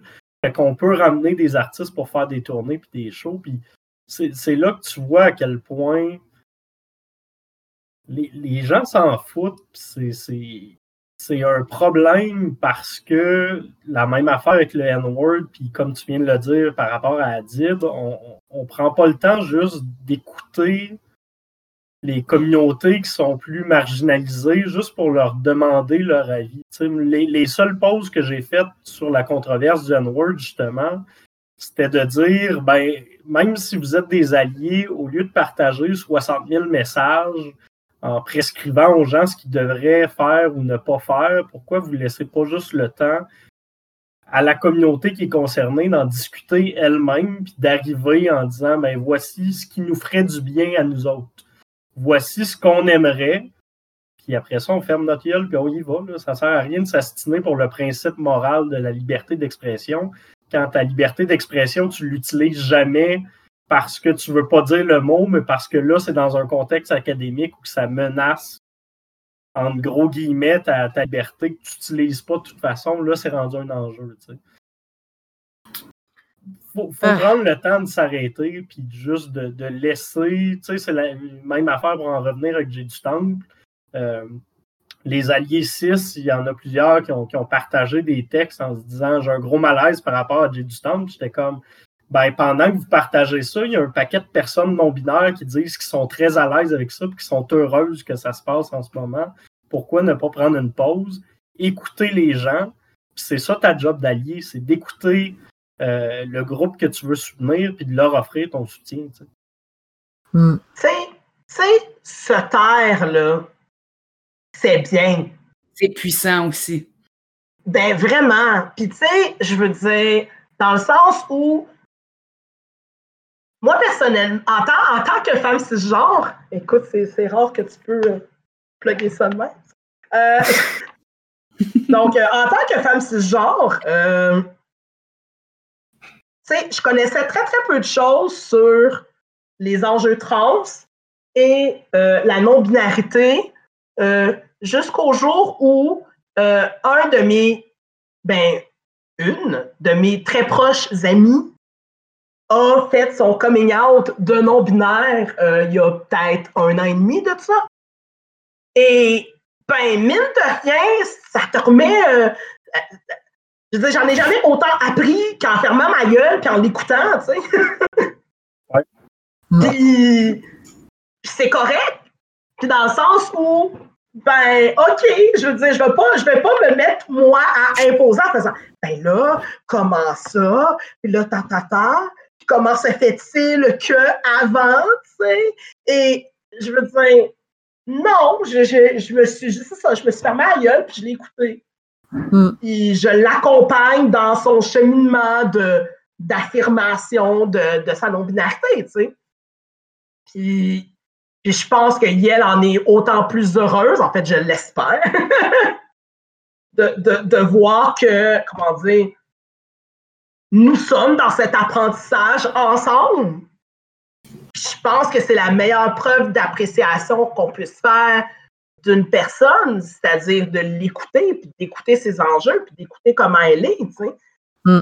Que, Tu as dit le mot, c'est apprentissage parce que ouais, il n'y a, il y a personne qui a la science un peu infuse, il n'y a personne qui sait tout de suite c'est quoi qui est la vraie affaire, puis c'est quoi c'est la bonne affaire. C'est c'est une réflexion qui, qui doit se faire entre personnes concernées, puis qui doit tout le temps être en train de se faire, puis de se modifier, puis d'évoluer, parce qu'il y a des nouveaux paradigmes qui arrivent, puis de, de, de vouloir être toujours, puis ça, c'est un peu le problème des médias sociaux, c'est justement, puis tu, tu le disais tantôt, toi, tu as pris du recul, tu as pris le temps de te faire une introspection, puis de penser, puis d'arriver à tes propres conclusions, mais le, le fait de devoir réagir à des nouvelles à chaque fois qui se pointent, puis tu as des notifications sur ton téléphone huit fois par jour de nouvelles, ben, ça te laisse pas le temps de prendre du recul par rapport à tout ça. Tu veux réagir, t'envoies ton opinion, puis deux heures après, tu as probablement changé d'idée parce qu'il y a des nouvelles informations qui sont arrivées. De, prendre du recul, de laisser les gens en parler, d'écouter des discussions, je pense que c'est peut-être une des choses qu'on devrait retenir de 2020, c'est que c'est souvent moins stressant de prendre un break, de regarder ce qui se passe, puis quand on se sent prêt d'intervenir, mais de pas commencer à essayer de provoquer la patente. Hmm. Mon Dieu, quelle sagesse! Quelle sagesse. Puis, je trouve qu'on a, fait- on a comme fait. un- C'était pas prévu parce que les gens ne le savent pas, mais on n'avait pas écrit ce qu'on allait dire, tu sais. Mais je trouve qu'on a fait une boucle. Puis, je suis extrêmement honorée de vous avoir eu autour de la table aujourd'hui pour parler de ces enjeux-là. Donc, je, je te remercie, Coco. Je te remercie, Mathieu. Je te remercie, Rachel, de, d'avoir participé à, à cette tablée pour, euh, pour parler de 2020 euh, aux Amazones. Puis, euh, ben, je vous aime beaucoup. Je vous aime fort. Wow, c'était super mieux que le bye-bye. L'émission thème.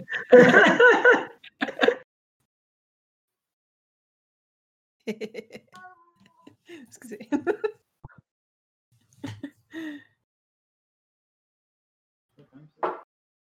Est-ce que vous l'entendez très bien, De, de quoi? de le petit bébé? Tu peux, mais c'est À peine. OK, à parfait. peine. Tu sais, c'est pas comme si. Mais je suis bien correct là. Alors bonjour et bienvenue à cette table de notre retour sur 2020 euh, des Amazones. Euh, pour cette table, j'ai beaucoup de gens, donc je vais pas prendre beaucoup de temps euh, à, à- à m'étendre sur diverses choses. Je vais tout de suite vous les présenter. On va commencer avec euh, ma MVP euh, Amazon de l'année, euh, Amélie. Comment ça va, Amélie? Hello, on fait aller. Je suis contente que tu sois là parce que, comme je l'ai répété à plusieurs, à plusieurs moments, euh, tu nous as été d'une grande aide tout le long de l'année 2020 avec la pandémie parce que c'est toi qui t'es assuré qu'on ait un minimum de, de techniques euh, agréables pour qu'on puisse euh, produire des épisodes en confinement. Fait que je suis bien contente que tu sois là avec nous aujourd'hui. Mais je suis surtout très contente de pouvoir participer. Il y a vraiment beaucoup de choses qui ont été importantes pour moi, puis le travail qu'on fait avec les Amazones en fait partie. Aussi, euh, on, reçoit quelqu'un qu'on a reçu une seule fois euh, à date et je suis contente qu'elle est avec nous pour finir l'année euh, aussi. C'est euh, Kijaté. Comment ça va, Kijaté? Allô, allô, ça va bien? Je suis contente d'être ici. J'ai aimé mon autre, ma première expérience, fait que je suis contente de faire ça avec vous aujourd'hui. Malheureusement, on s'est pas vu en vrai parce que la première fois, tu étais aussi en, en, en, en différé pour euh, des raisons de zone rouge. Mhm. euh, quand on a parlé de euh, RuPaul's Drag Race. Donc, je suis Oui. contente que tu sois avec nous euh, encore aujourd'hui. Puis un jour, on va sûrement enregistrer en studio. J'ai hâte de te présenter les beaux studios de choc. Mais ça me permet de, de- d'être ici, même si je suis en Gaspésie en ce moment. là Oh, wow! OK. Ben, effectivement, ça, ça, ça, ça- ça nous permet d'avoir des petits satellites partout au Québec. Ouais. Euh, on continue avec Zach. Zach, t'es-tu venu une autre fois ou t'es juste venu quand on a parlé de, de, de, show de fin d'année? Euh, non, je suis venu à C'est The vrai, Circle, The non? Circle, c'est ça qui s'est passé. Ça, c'était vraiment cool. Hey, il s'en est-tu passé des choses depuis The Circle, là, à peu près? Ben, on est devenu The Circle. On était tous comme- tout le monde était comme, oh, j'aimerais ça participer à ça, puis on est tous dedans, puis on est comme, non, Ouais, fuck off, plus jamais. plus jamais. Mais très bon point. Ben oui, voilà. Donc, merci beaucoup, Zach, d'être avec nous aujourd'hui aussi pour parler euh, de l'année d'être là. 2020. Puis, euh, je vais terminer avec euh, une de nos Amazones régulières, Marika. Comment ça va, Marika? Ça va bien, toi? Ça va, ça va. Fin d'année tough, fin d'année tough. Je compatis. Il s'est passé tellement de choses cette année, puis j'aimerais ça commencer avec. euh, j'aimerais ça commencer peut-être euh, avec toi, Marika. Euh, toi, Marika, on a, on a quelque chose en commun. On est, on est devenus des mères, toi en 2019, fin 2019, moi en 2020. Puis Mhm. t'avais avais envie de parler, en fait, de comment la pandémie avait joué un peu sur cette, euh, cet événement-là. Ouais, ben en fait, euh, c'est surtout que euh, pour euh, celles euh, qui ne savent pas et ceux qui ne savent pas, ben la maternité, c'est vraiment euh, un moment de solitude. Euh, ben, premièrement parce que souvent le conjoint va retourner au travail, donc on se retrouve seul à la maison avec un bébé à qui on peut parler, mais qui lui ne nous répond pas. Donc ça déjà c'est une situation assez inhabituelle. Moi ça m'a vraiment frappé le fait de, de dialoguer toute la journée, mais finalement que je n'ai jamais de réponse au bout du compte. Puis en retournant au travail, ça m'a fait un bien fou de parler avec des gens qui peuvent me répondre et tenir une discussion. Puis, euh, je pense aussi que la solitude qui, euh, qui vient avec la maternité euh, est engendrée aussi par le fait que les amis, en général, qui n'ont pas d'enfants, euh, vont euh, de façon un peu, je pense, involontaire, peut- peut-être inconsciemment, euh, se retirer un peu de la vie de la famille. Donc, on voit moins nos amis, euh, peut-être parce que justement, ils veulent pas s'immiscer dans le cocon familial, peut-être parce qu'ils savent pas c'est quoi avoir un enfant. Donc, on se retrouve un peu seul aussi de cette façon-là. Et là, la pandémie est comme venue de plein fouet, encore plus me dire, t'es vraiment toute seule, là. Tu sais, tu peux pas voir personne, t'es chez toi euh, de 8 heures à 5 heures toute seule avec ton bébé. Puis non, euh, la mère de ton chum peut pas venir te voir. Non, euh, papy, il peut pas venir t'aider. Donc, moi, comme 2020, je pourrais dire que le mot solitude, ça représente vraiment ma situation. Puis c'est c'est pas euh, quelque chose avec lequel j'ai de la difficulté en général. Je suis bien avec moi, j'ai besoin d'être seule. Tu je sais qu'il y a des gens qui, qui ont beaucoup de difficultés justement à vivre de façon solitaire. Moi, j'ai jamais eu de la difficulté avec ça. Et ça m'a fait me re-questionner à savoir est-ce que finalement j'avais de la difficulté avec ça? Parce que là, en, en ce moment, c'est moins pire parce que justement, euh, comme le disait un peu Amélie avant qu'on qu'on entre en onde, euh, à la première vague, moi, ça m'a frappé davantage. Puis là, on dirait que je me suis habituée à être seule, euh, à être seule avec mon enfant. Euh, pendant la deuxième vague, puis là, il y a d'autres choses qui sont arrivées pendant la deuxième vague, bon, la garderie, le retour au travail, mais on dirait que je me suis comme adaptée. Je pense qu'on peut s'adapter à tout, mais ça, ça fait vraiment partie euh, des gros morceaux de 2020 pour moi, mais aussi que dans les médias, tu sais, on a beaucoup parlé des travailleurs, on a beaucoup parlé des enfants, mais je trouve qu'on a beaucoup oublié les mamans dans cette histoire-là de pandémie. Tu sais, partout, on voyait des chiffres, on voyait, ah, il va avoir la PCU pour les gens qui peuvent pas aller au travail. Puis tu sais, moi, j'étais en congé de maternité, puis je me disais, moi, je tombe vraiment dans la faille. Là. Personne parle de moi qui est toute seule à la maison avec son bébé. On a parlé un peu des femmes qui étaient enceintes pendant la pandémie, euh, mais on n'a jamais parlé des femmes qui avaient un bébé comme là, là, pendant la pandémie. Donc, je me trouvais vraiment comme, je me disais, mes amis m'oublient, ma famille ne peut pas venir me voir, puis même la société, on dirait, euh, m'a mis dans un trou, puis m'a juste enterré. on dirait que j'étais juste, je faisais plus partie d'aucune case, puis c'était un sentiment étrange, puis j'avais comme pas vraiment de gens avec qui le partager, puis en même temps, les gens qui travaillaient, c'était vraiment des grandes victimes dans ça. Fait que j'étais un peu privilégiée dans le sens où moi, ça me touchait pas. Tu le gouvernement continuait à me donner mes primes euh, euh, de, de, congé de, de, maternité. Fait que je me disais, je peux pas me plaindre. Tu sais, je suis pas à plaindre dans ce sens-là. Fait que c'est un peu, euh, c'est un peu étrange comme sentiment. Puis en plus de vivre la solitude, comme j'en ai parlé tantôt, ben le, sentiment aussi de pas pouvoir en parler avec personne faisait encore plus exacerber mon sentiment d'être seule là-dedans. C'est fucking lourd, là. Je suis désolée qu'on commence avec ça, mais euh, c'est ça, tu sais. Ben, tu sais, c'est drôle ce que tu dis parce que quand tu as parlé de. C'est drôle, euh, mauvais, mauvais euh, utilisation du mot drôle, là, mais mm-hmm. tu comprends ce que je veux dire, tu sais. Ça, ça, ça, me fait penser, en fait, tu sais, quand tu dis ça m'a fait remettre en question mon propre, ma propre capacité à gérer la solitude, tu sais, dans le fond, ça m'a fait penser. Écoute, je me suis replongée euh, des années en arrière, quand j'ai fait mon premier voyage organisé avec euh, d'autres gens, puis qu'on était comme continuellement ensemble. moi, je me suis toujours euh, considérée comme une personne très, très sociale, quelqu'un qui, avait besoin des autres. Puis là, j'avais remarqué à quel point j'avais, j'étais pas bien à, être constamment avec d'autres personnes. Puis ça m'avait à ce moment-là remis beaucoup en question. Puis c'est drôle parce que autant que je me sentais sociale dans la vie, autant quand la pandémie a commencé, moi, je me considère comme dans les gens euh, extrêmement privilégiés là, de, de cette pandémie-là, aussi à cause de. Il y a comme eu une espèce de concours de circonstances qui fait que ma situation a super bien été.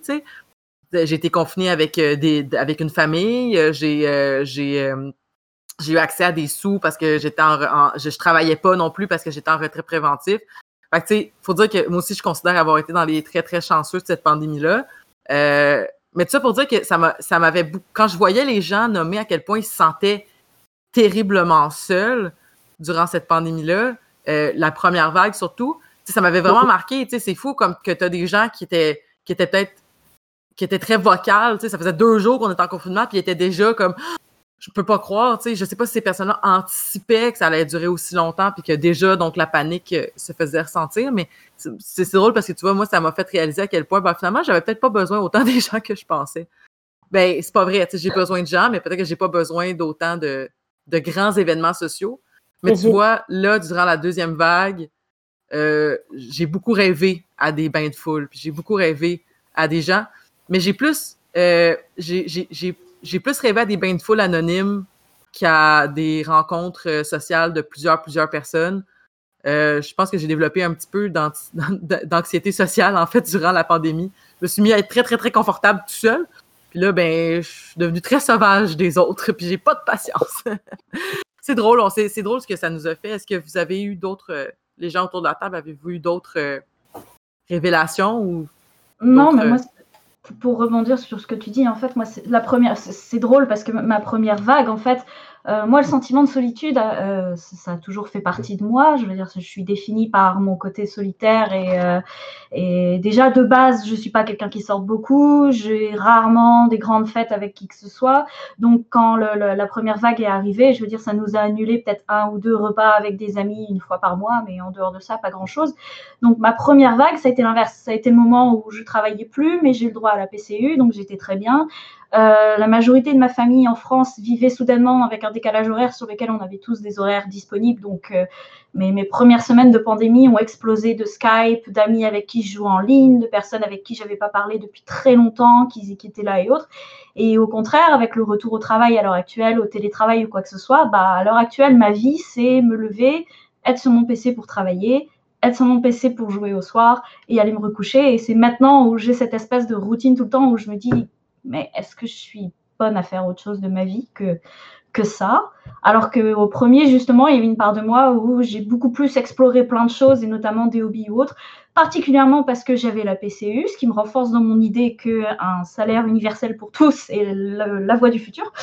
Mais, euh, mais en dehors de, ça, le, côté solitaire m'a pas frappé. Et j'ai beaucoup, j'ai beaucoup, beaucoup de mal à, à l'heure actuelle à juste sortir, aller faire mes courses et voir des gens dans la rue. Il y a une part de moi qui stresse. C'est sûr, moi, c'est assez drôle parce que la première vague, euh, moi, j'habitais avec euh, cinq colocs puis deux chats puis une petite gang, là, mais tu sais, comme après un mois, j'étais tanné de voir du monde. Parce que tout le monde était à la maison. J'étais avec ma blonde 24 heures sur 24, mes colocs étaient là. C'était comme trois couples. Là. Fait que c'était comme tout le temps, tout le temps, tout le temps avec le même monde. J'étais rendu. Euh, J'avais plus de pièces où est-ce que je pouvais aller. J'ai jamais pris autant ma douche, là, pour vrai. C'est l'enfer, mais ça va mieux. La deuxième vague, le monde travaille, tu sais. Fait que juste moi à la maison maintenant. C'est drôle. Ah oh, oui, vas-y, Kiki. Ah, non, non, merci. Ah non, mais c'est ça, moi, j'étais comme en, en, en, plein comme pente montante, là, dans, dans, ce que, dans mes projets et tout ça. Puis là, euh, le, le, le, confinement arrive, puis là, tous les projets comme artistiques, tout ça, ont tout été annulés ou remis à plus tard. Puis là, il y avait cette incertitude-là. Euh, puis en même temps, ben, je, je travaillais tellement, je me, tellement, je, me, je me mettais tellement occupée que j'évitais des fois des trucs, euh, des pensées qu'on a, ou des trucs qu'on doit travailler avec nous-mêmes. Puis quand on se, on se retrouve tout, tout, seul, ben là, on est rendu tout seul avec nos pensées, puis tout ça. Fait que c'est sûr que la première vague, moi, ça m'a mis comme vraiment. Ça m'a mis, ça m'a mis down pas mal parce que j'étais comme face à face avec moi-même puis avec mes, mes démons de, du dedans, là. Mais. Pardon? Totalement. Là, je pense ouais. qu'on s'est tous retrouvés avec nos démons en dedans. Il n'y a rien ouais, qui est, est sorti ça. de ma tête de créatif depuis le mois de mars. C'est l'enfer. Mm -hmm. ben, moi, c'est le contraire. En fait, j'ai comme créé beaucoup d'affaires, mais il a fallu que je creuse bien bon, ben profond pour que je puisse sortir des affaires. Puis là, là, là je suis en ressources de création en, en Gaspésie. J'ai comme l'opportunité de partir. Puis ça, on est quand même isolé. Là, fait que, dans, dans, un petit village aussi. Là, fait que, à Marsouille. Fait que là, ici, j'ai comme l'opportunité de créer aussi ici. Fait que je suis contente d'avoir cette opportunité-là. Là. Mais je sais que c'est pas tout le monde qui l'a, fait que, en tout cas. ouais, moi aussi, je me suis. Écoute, c'est drôle parce que moi, j'ai essayé de voir ça comme, je sais pas, j'ai essayé de voir ça comme une opportunité, mais tu sais, juste, mettons, tu sais, dans le sens, là, je suis retournée à l'école, puis, tu sais, je veux dire, au final, je me rends compte que, hey, euh, retourner à l'école avec un bébé de deux mois, euh, c'est tough, hein? mais mais c'est. Bref, j'essaie de profiter quand même de, de, de, de ça parce que, tu sais, s'il n'y avait pas eu le confinement, puis s'il n'y avait pas eu ma grossesse, euh, tu sais, pour vrai, j'aurais continué à être dans une dans une job super difficile, puis j'aurais comme j'aurais reçu la, la, première vague comme de façon hyper tough. Puis ça, des fois, je me sens. Des fois, je me sens un peu Hey, écoute, on est tellement brainwashé dans le milieu, tu sais, je me sens des fois un peu coupable parce que des fois, je me dis comme, hey, je suis pas au courant de ce qui se passe sur le terrain avec les personnes euh, qui sont en situation d'itinérance. Puis là, je veux dire, je me sens super imposteur quand j'essaie de prendre leur défense parce que je suis comme, je suis même plus là, tu sais, genre, je suis pas là depuis septembre 2019, fait que je sais pas exactement comment, qu'est-ce qui se passe. Fait que là, j'essaie de, d'arriver de, de, à certaines réflexions par rapport à ça, tu sais, c'est comme avec le, voyons, avec le, le, le campement, tu sais, il faut dire aussi, j'essaie de pas trop participer à ces grands débats-là. J'essaie d'avoir plus ces réflexions-là avec des proches quand on se parle comme ça. Mais pour moi, le, campement, c'est pas. Euh, les gens le voient comme un problème dont la solution va être les hôtels. Puis dans ma tête, c'est non, non, genre, les campements existent parce que l'offre actuelle ne fonctionne pas pour plein de gens. Fait que c'est le. Vous comprenez pas que c'est. C'est pas que c'est le pire des situations, c'est que pour eux, je sais pas comment le dire, mais tu sais, souvent les gens ils pensent que ah, ils sont là parce qu'ils n'ont pas de place. C'est comme, mais c'est parce que ça marche pas le, le, le, système de refuge pour tout le monde. Là. Il est super contraignant.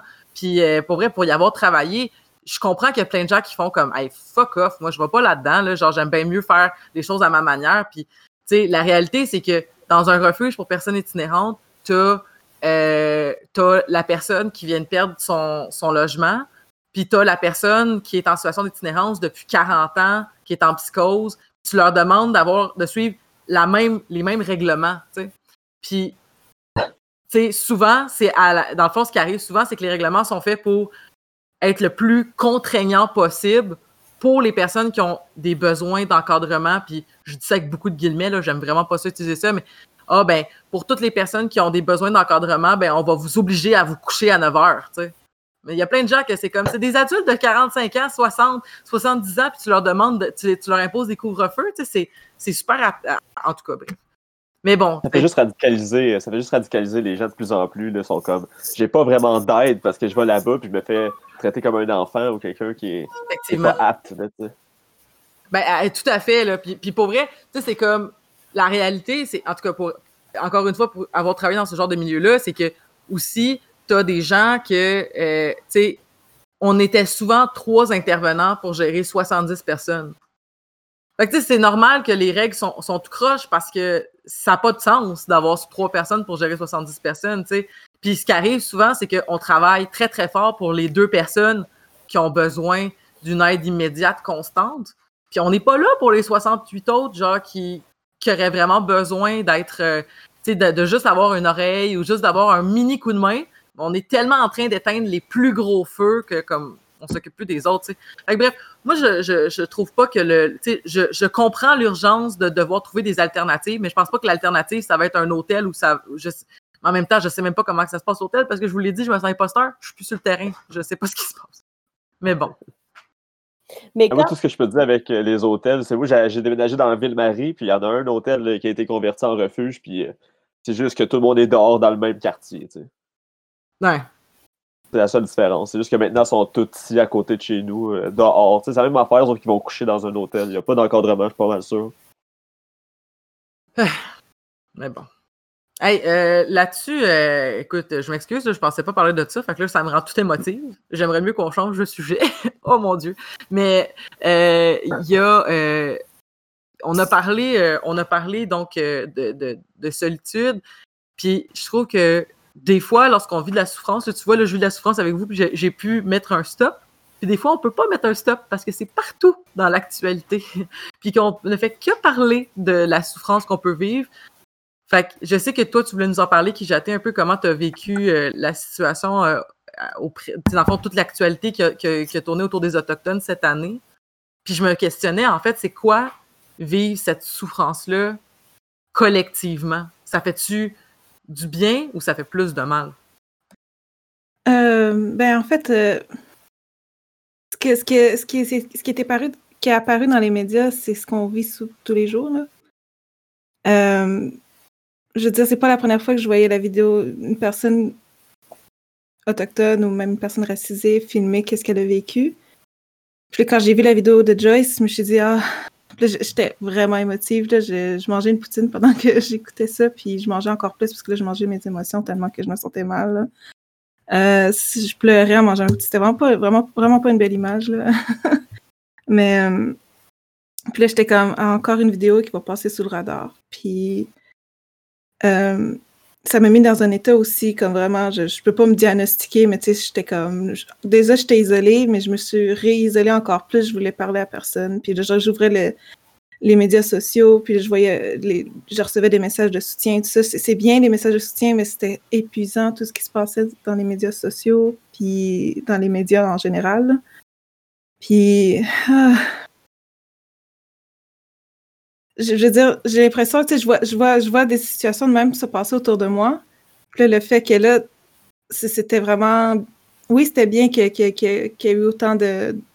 un gros mouvement autour de ça. Euh, c'est ça. De voir aussi autochtones, non autochtones unis pour parler de ça, puis comme dénoncer l'injustice. Mais moi, j'étais déjà. Mon énergie était déjà à terre. Je, je militais, je, milite aussi comme pour le. J'ai tenté de. Ben, j'ai tenté.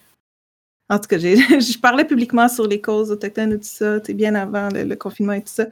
Puis, quand le confinement est arrivé, j'ai perdu toute mon énergie. que je donnais toute mon énergie, j'étais tout en réaction au lieu de, de, planifier et tout ça. Puis, puis là, j'avais juste pas l'énergie. J'ai plus l'énergie en ce moment-là. Puis je, pense que j'étais pas la seule non plus. Euh, puis quand on est allé marcher euh, à Montréal, euh, suis allée là à la dernière minute parce que j'avais de la misère à sortir de mon appart. puis là, je suis arrivée là, j'avais pris une douche, puis j'étais bien contente, là, mais ça me fait du bien d'être là, de marcher avec du monde, puis pas. on, essaie de garder nos distances aussi, là. Puis là, j'avais amené mon tambour, puis j'avais pu chanter aussi avec les gens. Ça faisait longtemps que j'avais pas chanté avec du monde, avec mon tambour.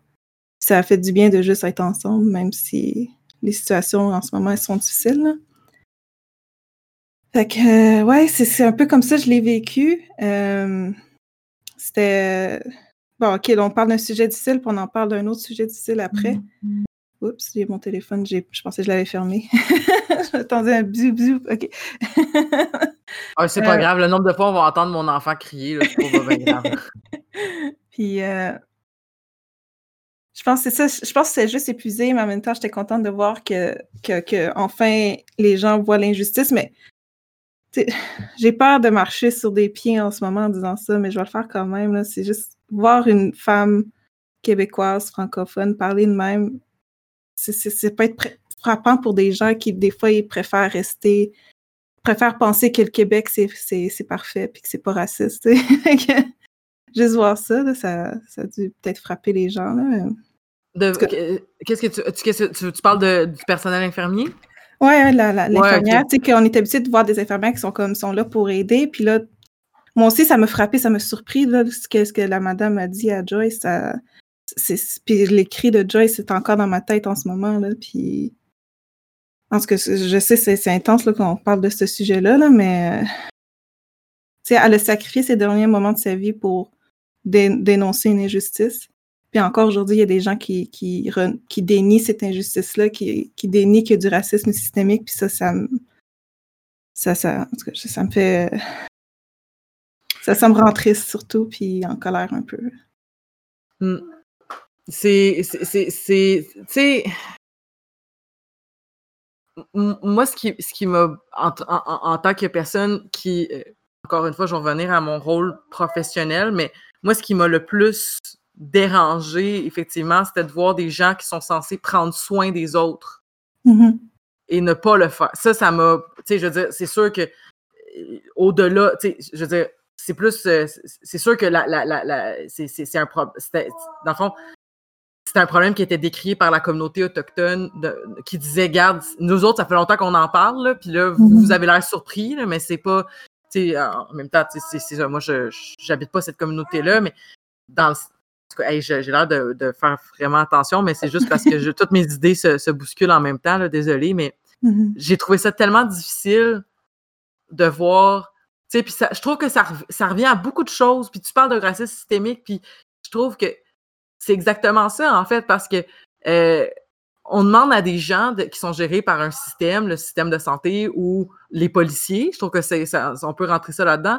On demande à ces gens-là de gérer des situations avec des communautés qu'ils ne connaissent pas, avec des situations qu'ils ne maîtrisent pas. Puis ensuite, on nous demande à nous qui regardons ces injustices-là d'être conciliants parce que c'est bien dur, c'est bien mm-hmm. tough, la COVID. Puis c'est pas facile d'être policier. Puis, puis moi, ça me choque parce que je suis comme, mais c'est pas vrai que la formation, elle est adéquate, c'est pas vrai que le système, il est juste, c'est pas vrai qu'on donne des chances égales à tout le monde. Fait on peut-tu arrêter de parler de cette souffrance-là de ces, professionnels-là? Parce que, Chris, moi, si j'avais dit quelque chose de aussi méchant, puis même moins méchant, si j'avais juste dit quelque chose de blessant, ça m'est arrivé dans ma carrière, je me suis trompée, puis j'ai pas dit les bons mots, mais je me suis senti mal en tabarouette. Je me serais pas attendu à ce que, genre, le système doive me défendre parce que, genre, peu importe la raison. Puis ça, j'ai trouvé que, en général, c'est aussi pour démontrer que, regarde, on, oui, le, racisme systémique, il existe, puis tous les travailleurs qui travaillent dans ce système-là, ils participent, peu importe ton rôle, que tu sois intervenante communautaire, que tu sois infirmière, que tu sois policier. Je veux dire, à un moment donné, ça existe, puis il faut, il faut le dire, puis il faut le démontrer. Parce qu'en attendant, c'est littéralement des gens qui meurent. Puis ces gens-là, c'est pas. Si tu regardes, c'est pas juste. C'est pas égalitaire. S'il y avait Mhm. autant de gens qui mouraient de, de raisons comme ça, puis qui étaient blancs, puis qui étaient allophones, puis qui étaient qui étaient pas pauvres, puis qui étaient pas, ça serait, on n'en parlerait peut-être pas comme ça, mais c'est pas ça là, qui se passe. là. Puis ça me, ça me choque. Je suis en tabarnak quand, Mhm. quand on, on continue à nier que c'est pas que c'est que c'est pas comme ça que ça se passe.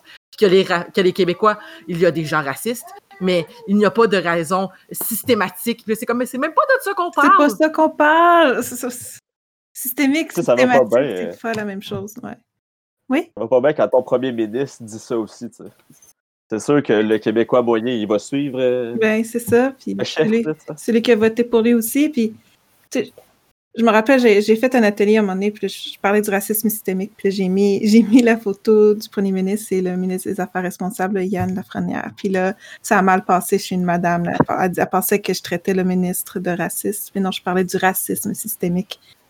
Tu sais, c'est vraiment essayer de faire la différence entre les deux. Puis, ah, c'est- Puis, aussi, aller vers l'inconfort, tu sais, il y a beaucoup de gens qui, qui préfèrent rester dans leur confort de l'ignorance, comme, parce que c'est mieux. Puis, est-ce que vous avez écouté là, le film d'Enola Holmes? Non, Euh, pas encore. Le film, euh, le film avec euh, la, la même actrice, euh, Millie Bobby Brown, je- Oui, je l'ai oui. pas écouté. Puis, euh, voyons, comment il s'appelle? Superman, là, c'est qui fait Superman? Henry. euh, Cavill? Henry- Ouais. Ouais, il, il fait, fait Sherlock Holmes, il fait un très beau Sherlock Holmes. Mais je sais pas si je peux dire un petit moment du, de- de- du film. Ben oui, ben oui, ben oui. Ok, ok. Fait que là, Il parle pas de- règles. ici. fait que là, il parle, il parle euh, avec une autre femme qui, qui, qui est noire dans le film. Euh, puis là, il dit Ah, je trouve la politique tellement plate. Là, il dit ça en français avec un bon accent british, là, mais. puis là, il dit Ah, je trouve la politique tellement plate. Puis la femme a dit Ouais, mais c'est parce que tu veux pas changer euh, un système dans lequel tu es confortable. Ben ouais. Puis là, j'étais comme Waouh, c'est resté dans ma tête. Tu sais, le film, je l'ai. Tu sais, c'est- plus pour euh, un public plus jeune. plus jeune que moi, là. Fait que, mais j'ai, ça m'a stické ce, ce passage-là. Puis je trouve que c'est ça qu'on voit bien souvent. Les gens veulent pas changer les choses parce que c'est confortable pour eux, mais moi, j'admire les gens qui voient l'injustice puis qui veulent changer les choses, même si ça leur, ça leur affecte pas directement. Tu sais, quand j'étais allée marcher pour Joyce, euh, j'avais le cœur gros aussi, puis j'avais mon tambour sur mon cœur. Je, je le jouais pas au début, là, mais je pouvais J'étais un peu spirituelle à ce niveau-là avec mon tambour. Là, j'ai l'impression que vraiment je reçois toutes les, énergies du monde. Puis je recevais vraiment le soutien quand j'avais mon tambour sur moi. Là.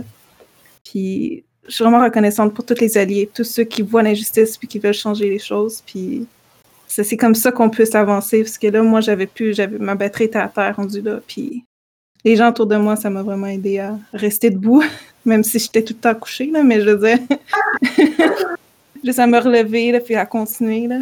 Je veux dire, tu sais, je dis que tantôt, Joyce, elle a, a sacrifié ses derniers moments de sa vie, mais je pense plus qu'en fait, c'était plus un appel à l'aide. Elle ne pensait pas à l'injustice et tout ça, mais elle était vraiment demandé à, en train de demander à sa famille de l'aider parce qu'elle ne filait pas. Puis, je- encore une. J'arrête pas de penser à ses enfants puis à son, son Oh mari. Puis, Hey, je m'excuse, je prends, un, je prends, ça va faire un lien avec ce que Marca parlait aussi tantôt de maternité, là, mais, tu sais, moi, la maternité, là, j'ai découvert des affaires. Puis, ben, c'est normal, tu sais, je veux dire, à un moment donné, tu, tu, tu, tu, tu, vis des choses. Puis, moi, la- une des affaires que j'ai découvert, euh, entre autres, de la maternité, là, je ne prendrai pas trop, trois heures là-dessus, mais euh, c'est vraiment la, euh, la finité des choses. Mhm. On est éphémère, euh, tout est éphémère et il y aura un nombre fini d'expériences et un nombre fini de choses que je vais vivre et euh, c'est pas grave si je les fais pas toutes parce que ça serait impossible. C'est pas grave si je lis pas tous les livres, c'est pas grave si je vois pas tous les films, mais là il y a des choses qui vont compter puis ça va être important que ces choses-là euh, je les fasse comme faut. Puis aussi que justement, ben, vu qu'il y a un nombre euh, fini de temps, ben il faut, il faut que je l'investisse comme il faut ce temps-là auprès de mes proches, puis auprès de. Bref, ça, c'est quelque chose que j'ai réalisé avec la maternité. Puis une autre affaire, mais tu sais, c'est toutes des affaires que tu sais déjà, mais que tu sais, les savoir puis les sentir, là, c'est pas pareil. Là. Mais bon, le marquis de Sade disait euh, savoir, c'est, c'est, c'est croire, mais sentir, c'est être sûr. Mais bref, tout ça pour dire que l'autre affaire que j'ai réalisée, puis ça, c'est quand j'ai vu, suite à. Je vais, je vais, pas prendre trop de temps pour parler de George Floyd, mais quand il y a eu les multitudes euh, de manifestations aux États-Unis, il y avait une pancarte. c'était une femme blanche qui tenait une pancarte qui disait euh, Moi, si mon fils se faisait tuer par la police, je brûlerais toute la ville. Puis vous vous offusquez parce que ces gens-là marchent. Puis ça m'avait vraiment marqué parce que j'ai fait comme quelqu'un touche à mon enfant, là, je pète un hostie c'est sûr et certain. Puis là, on a des gens, puis c'est arrivé avec la famille de George Floyd et c'est arrivé avec la famille de Joyce Echaquan. On a des gens qui ont, qui ont pardonné. On a des gens qui, qui sont tellement habitués de souffrir. Le mari de Joyce Echaquan qui, qui pleurait la, la, la, mort de sa, de, sa, de sa conjointe, qui pleurait la mort de la mère de ses enfants, mais qui n'avait pas de haine à partager. Puis j'étais comme, hey, écoute, je n'ai pas je sais pas comment appeler ça, mais je l'ai pas ça en moi. C'est sûr que je brûlerais tout en entier. Puis je, ça, ça, ça, ma vie ne tournerait plus qu'autour de ça, tu sais. Fait en tout cas, ça m'avait vraiment beaucoup marqué ces deux événements-là, puis qui arrivent en même temps que, la naissance de mon bébé, là, ça, ça, m'a vraiment beaucoup, euh, beaucoup marqué. Ça montrait à quel point euh, ces familles-là, ils, ils, ont déjà fait le deuil de leurs enfants. dès qu'ils naissent, ils savent que ça va arriver ou ça va peut-être pas arriver. Mais les chances sont là dès le début. C'est fucked up, je trouve. Puis, ça, ça j'ai l'impression que si tu avais un. le T étant les personnes en général, excusez. Si les gens en général ont un semblant d'empathie, on sait c'est quoi perdre un proche, puis on sait comme. Puis c'est pour ça que ça, me surprend que des. que des. que, c'est pas plus. que c'est pas plus global comme émotion de Hey, ça n'a pas de sens qu'on permette à ces choses-là. Puis je pense que dans le fond, je pense que les gens ont de la misère à gérer leur propre culpabilité par rapport au fait qu'ils vont dire comme Mais non, mais je, je ne participe pas à ce système-là, fait que pourquoi est-ce que je devrais tout gâcher mon énergie ou parce qu'ils n'en ont pas d'énergie, parce qu'on n'a pas, mm-hmm. on n'en a pas d'énergie. Personne, tu sais, comme, bref, mais je sais pas. Mais c'est ça, ça m'a beaucoup marqué, puis ça m'a beaucoup fait de peine de me dire qu'il n'y a pas plus de gens qui, qui, s'offusquent et qui, qui font un peu, qui prennent le temps de, de, de vivre cette empathie-là parce que justement, ça devrait être universel à quel point si tu fais mal à un proche de façon aussi éhontée, on devrait tout être en tabarnak avec cette personne-là. Mm-hmm. Mais bref. Euh, Amélie Ouais, j'ai une espèce de théorie un peu farfelue, mais euh, euh, je sais pas, vous me direz si j'abuse ou pas. vous avez déjà entendu parler de la promesse de paix? Non, instruis-nous. Ok, c'est cette idée que, en fait, sur nos territoires, c'est-à-dire les territoires nord-américains ou l'Europe, quoi que ce soit, il y ait cette espèce de promesse de paix. C'est-à-dire que, en tant que personne, le citoyen d'un pays comme la France, le Canada ou quoi que ce soit, tu ne peux pas mourir de quelque chose d'autre que de vieillesse. Basiquement, c'est genre, la guerre ne se fait plus dans ton pays, la famine ne se fait plus dans ton pays, toutes ces choses-là n'existent plus dans nos pays et l'éducation qu'on reçoit en histoire ou ce genre de choses nous disent grosso modo, toutes ces choses dont on parle d'antan où les gens sont morts de, de, de guerre de religion, de, de croyances ou ce genre de choses, tout ça, ça s'est arrêté avec la Seconde Guerre mondiale et nos pays à nous, on est safe et on ne mourra pas autrement que d'une maladie quand on sera âgé. Donc je pense que pour la majorité des gens, euh, être en face de quelque chose comme ça en se disant mais tu sais c'est ancré dans comment je suis né depuis au moins deux trois générations que je ne peux pas mourir d'une manière random comme ça, qui fait que ben on n'a plus réellement d'empathie ou de conscience pour les gens qui ne vivent pas cette même réalité que nous. Je pense que c'est aussi l'une des raisons pour laquelle la pandémie frappe et que certaines personnes sont totalement en déni sur le nombre de personnes qui meurent ou ce genre de choses. Parce que quelque part en nous, on est convaincu que ça ne peut pas nous arriver. Mm-hmm. Puis, je ne sais pas, peut-être que c'est de là que ça vient aussi la surprise des gens. Moi, c'est ça en fait qui me choque beaucoup. Des gens qui sont surpris de ces événements-là. Je me dis, vous habitez où vous? Genre, vous êtes dans une grotte? Comment ça vous pouvez être surpris que ça, ça arrive? Comme ça arrive tous les jours. Puis comme le disait Kiki tout à l'heure, euh, Joyce, oui, ça a fait vraiment euh, un gros tollé. Mais il y en a combien d'autres de qui on n'entendra pas parler? Puis, pour venir sur un, cas là, qui est plus dans ma communauté de travail, là, je ne sais pas si vous avez entendu parler de l'enseignant Henri Bourassa, qui, à l'école Henri Bourassa, qui, qui, avait des propos islamophobes, puis des propos sexistes depuis des années euh, auprès de ses élèves. Et des propos, je pense, euh, pense qu'il a dit le N-word aussi à plusieurs répétitions dans ah, un but clair de provoquer. Exact. Puis il fait le salut nazi en classe. C'est un prof d'histoire, là. Euh, ouais, ouais, c'est. j'ai Il y, a il y a une Ah. vidéo. Euh, tout ce que vous avez dit, là, ça me, ça me fait ça me ramenait à cet événement-là. Tout à l'heure, Kiki, tu disais euh, je suis reconnaissante aux gens euh, qui prennent tu sais, la parole puis qui veulent comme dénoncer. Puis là, la, la raison pour laquelle on a entendu parler de cet enseignant-là, euh, c'est que ce sont des élèves euh, présentement ou d'anciens élèves d'Henri Bourassa qui ont eu à faire face à cet enseignant-là, qui ont monté une vidéo de 10 minutes où ils témoignent à visage euh, couvert ou découvert euh, de ce qu'ils ont subi euh, face à cet enseignant-là. Et là, ça, ça a circulé sur Internet. Mais il y a, il y a des élèves que ça fait 10 ans qui ont quitté l'école.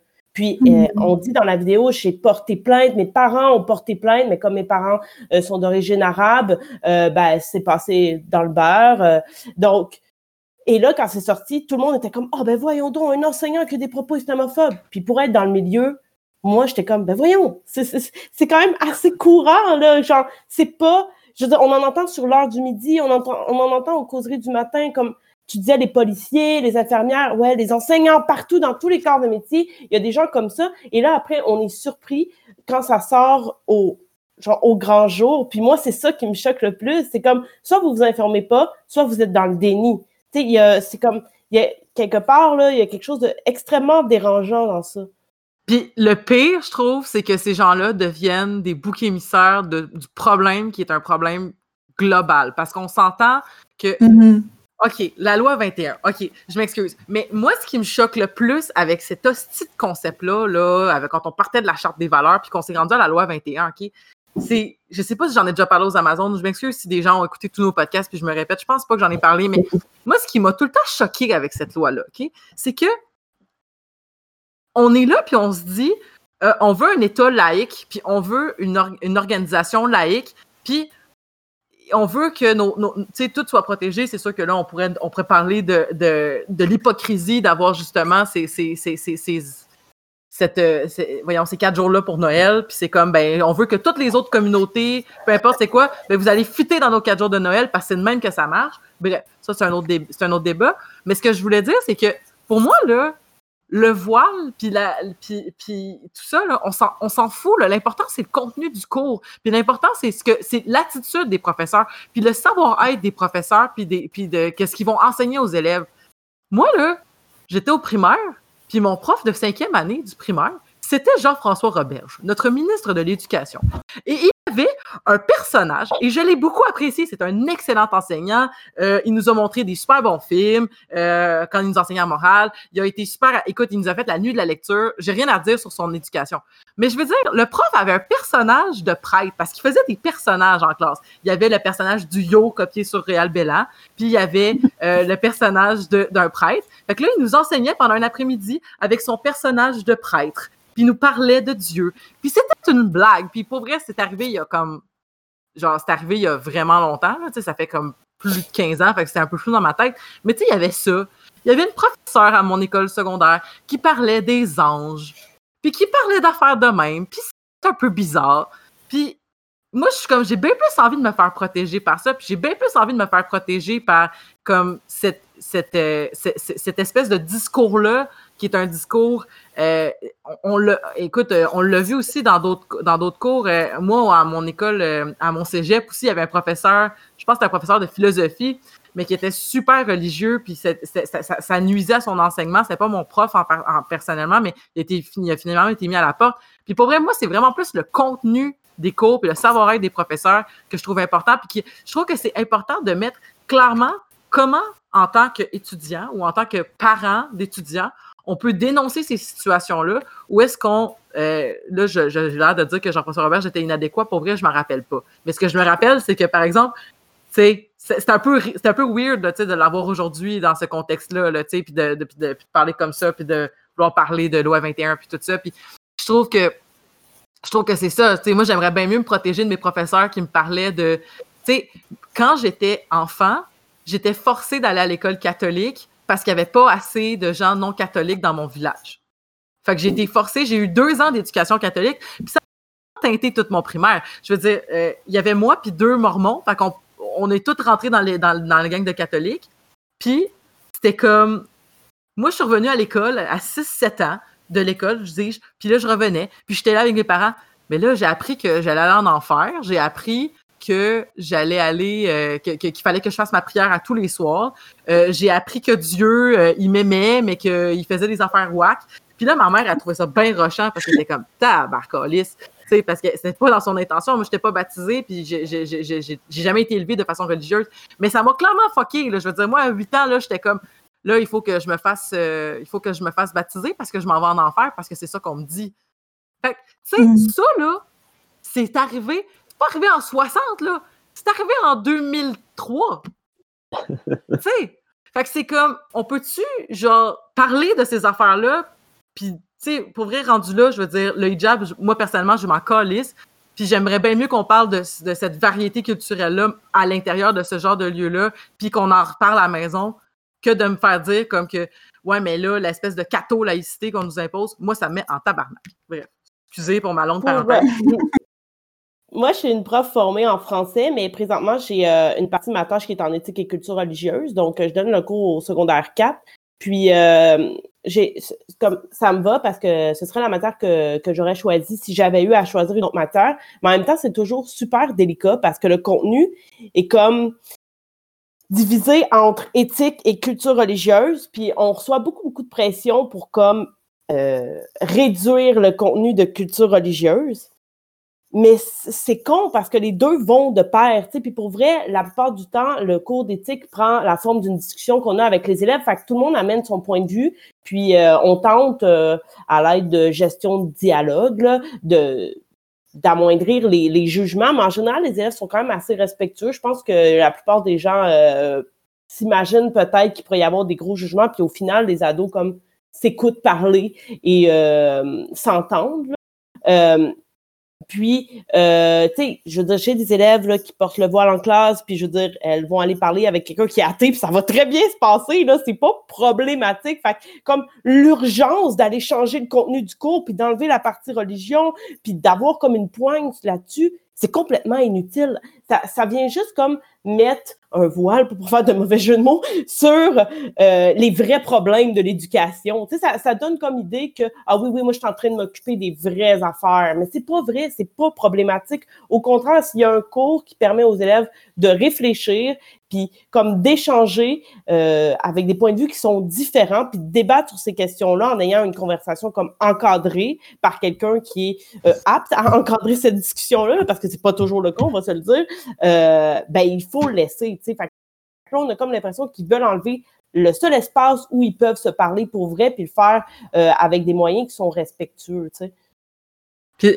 Qu'est-ce qui, est, qu'est-ce qui est drôle avec, euh, avec ça, c'est le système d'éducation, puis la loi 21, puis tu la charte, tout, euh, tout ce qui est, qui est parti de là, c'est qu'ils mettent la, la responsabilité sur les individus, tu sais.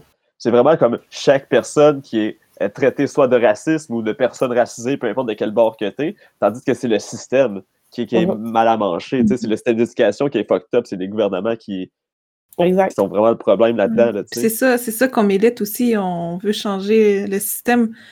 Puis, puis la plupart du temps, les gens voient quand, quand on se voit, on, on fait des manifestations, on fait des barrages au euh, ferro- ferroviaire, ferro- comment on dit ça, là, sur les tracks de train, là, puis aussi Mhm. dans, dans le parc Ferroviaire. Labyrinthe, ouais, Euh, ferroviaire. puis là, les gens pensent que là, on, on s'attaque à eux, mais non, on essaie de, de, de- de dénoncer une injustice qu'il y a dans le système. tu sais. Exact. Puis, mais, mais il y a tellement de colère, puis de, de- de- d'insécurité, puis de peur que là, si le message, il, il sort tout croche, puis les gens le reçoivent tout croche aussi, puis c'est, c'est, c'est- faut juste s'asseoir puis se parler, mais des fois, là, quand, quand on est en colère, c'est dur, là. Il n'y a plus personne qui est pas capable de parler maintenant, on est à bout de tout le monde. C'est ça, on est tellement isolés qu'on ne sait plus comment se- s'exprimer. Ah, Juste ces réseaux de- sociaux, on s'engueule, là, tu sais. Ah, c'est pire ces, ré- ces réseaux sociaux, là. Genre, j'ouvrais Ah ouais, mon ah ouais. Facebook, puis là, je regardais, mettons, les articles sur euh, qu'est-ce qui se passait dans le parc La Vérandrie, puis c'était avec comme ma nation, là, les Anishinaabe, puis là, genre, tous les commentaires que je voyais des gens, là, euh, tu sais, il y avait du soutien, mais il y avait aussi des commentaires que j'essayais d'ig- d'ignorer parce que ça faisait mal, là, qui étaient très racistes puis très violents aussi, tu sais. Puis des, des- des gens aussi qui ont vraiment, qui habitaient dans le parc puis qui ont peur eux-mêmes. Puis je, je- je sens leur peur, je sens que, tu puis là, j'étais comme, est-ce qu'il y a un moyen qu'on se parle? Parce que je pense pas, je, je suis sûre que les gens qui, qui, qui, qui étaient dans le parc, qui faisaient les barrages, c'était pas, c'était pas pour intimider tout ça, c'était parce que là, en tout cas, ça, c'est un autre débat. Là, je sais pas si on a le temps de parler de tout ça, là, mais tu sais, c'est. C'est. C'est. Parce que ces actions-là sont censées déranger. fait que Ben, les gens qui disent Oui, mais là, ça m'empêche de faire mon train-train quotidien. Oui, oui, mais si Ouais. on le fait pas, tu vas pas nous écouter. Puis encore là, tu nous écoutes pas, ça. tu cries plus fort que nous, tu sais. Exact, mais il n'y a plus de ketchup au Maxi, tu sais. Mais tu sais, je veux dire, ça fait des années qu'on en parle, puis que, tu sais, si je prends l'exemple de, de- des Anishinaabe, ça fait des années qu'ils qui, qui expliquent que là, la, la population d'orignal descend de plus en plus. Puis là, l'argument qu'ils utilisent, ouais, mais il y a eu des recherches scientifiques là-dessus. Puis je veux dire, je pense qu'il faut allier les recherches scientifiques qu'il y a eu sur le- la population des orignaux, mais aussi les connaissances des gens qui habitent là, là, des, des gens du territoire, que ça fait Mhm. des, des, des siècles qu'ils habitent là, là, tu sais. Mm. Je pense qu'il faut allier ces deux connaissances-là parce que les gens, ils voient de leurs yeux qu'est-ce qui se passe avec les populations euh, de, de- de l'orignal. Puis, tu sais, c'est leur moyen de subvenir à leurs besoins. Ça fait partie de leur culture, des cérémonies. Ils utilisent tout dans l'orignal. Fait que tout ce qu'ils demandaient, c'est arrêter de le chasser de, de façon sportive. C'est juste ça qu'on demandait, là. Oui? Tu as souvent l'argument de oui, mais regarde les recherches scientifiques, mais c'est souvent regarde cette partie de la recherche scientifique qui m'intéresse et qui va directement avec ce que je raconte. Parce Mhm. que Et puis même à notre époque, euh, le- le- la recherche scientifique, mis à part d'être un scientifique lui-même qui travaille dessus, il n'y a personne qui a la méthode, hein, plus personne.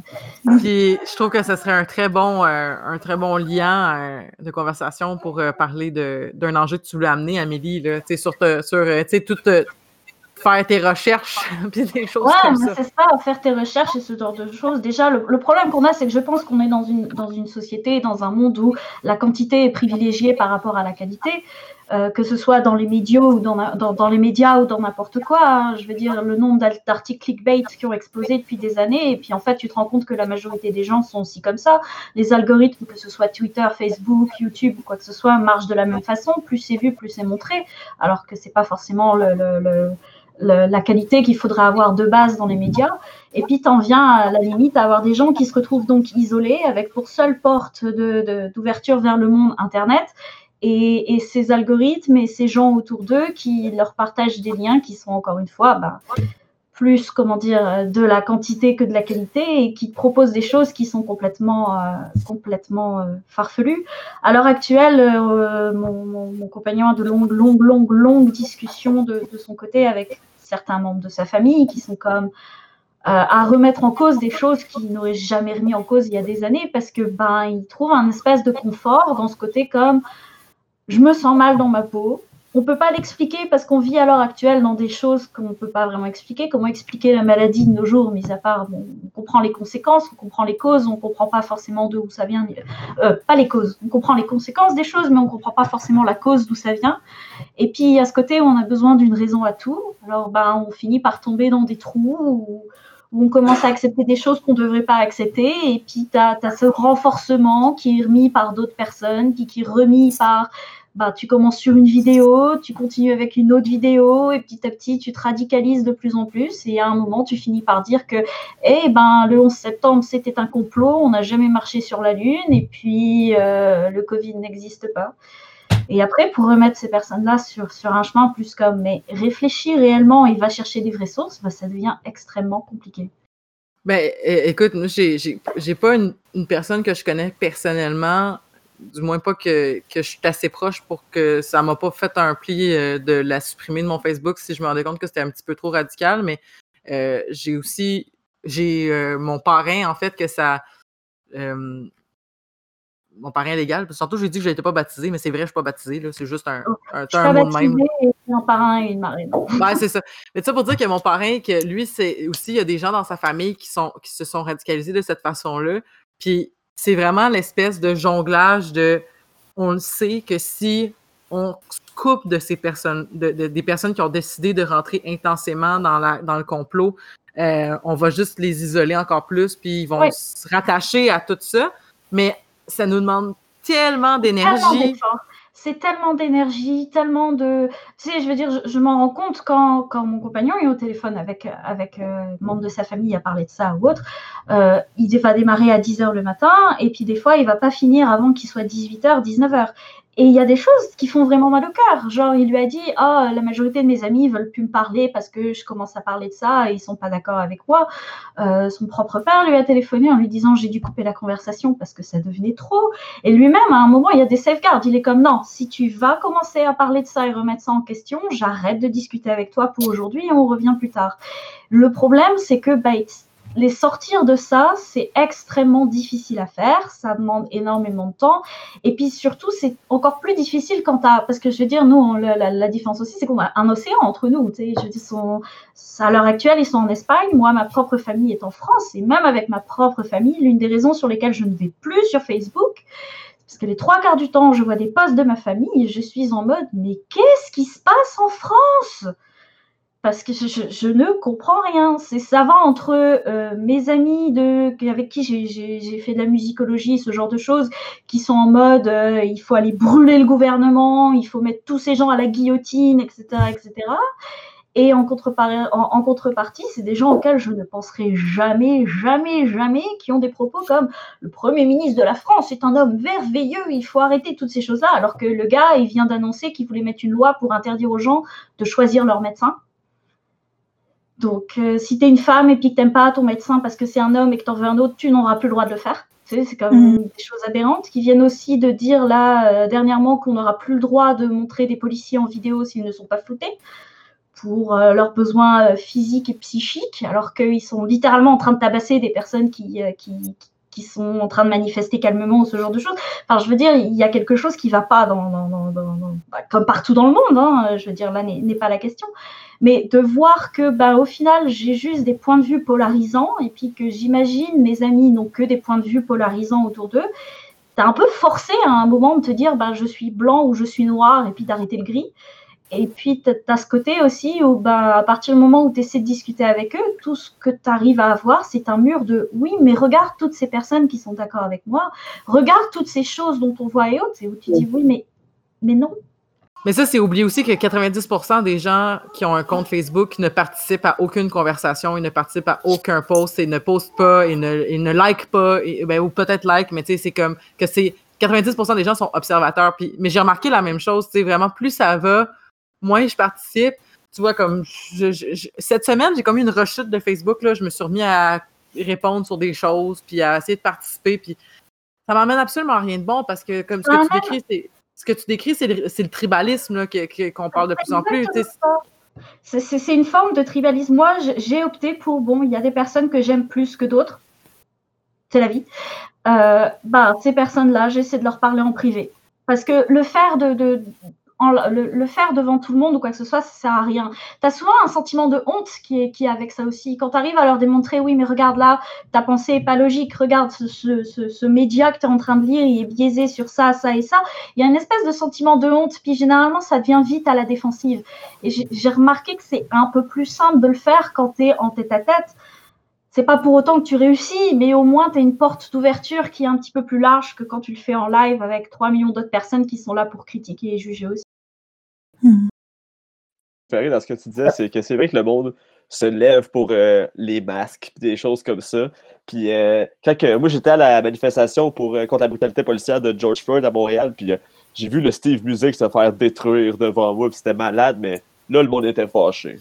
Là c'était trop. Là tu peux pas, tu peux pas te lever dans la rue pour cette cause-là. C'est beaucoup trop. Mais tu sais, un masque, c'est correct. Ça, ça, montre vraiment le traumatisme qu'on est en train de vivre avec cette pandémie-là. Tout le monde ne sait pas vraiment comment gérer euh, ses émotions. Puis le réconfort, hein, c'est ce qu'on aime tous. Donc. Euh.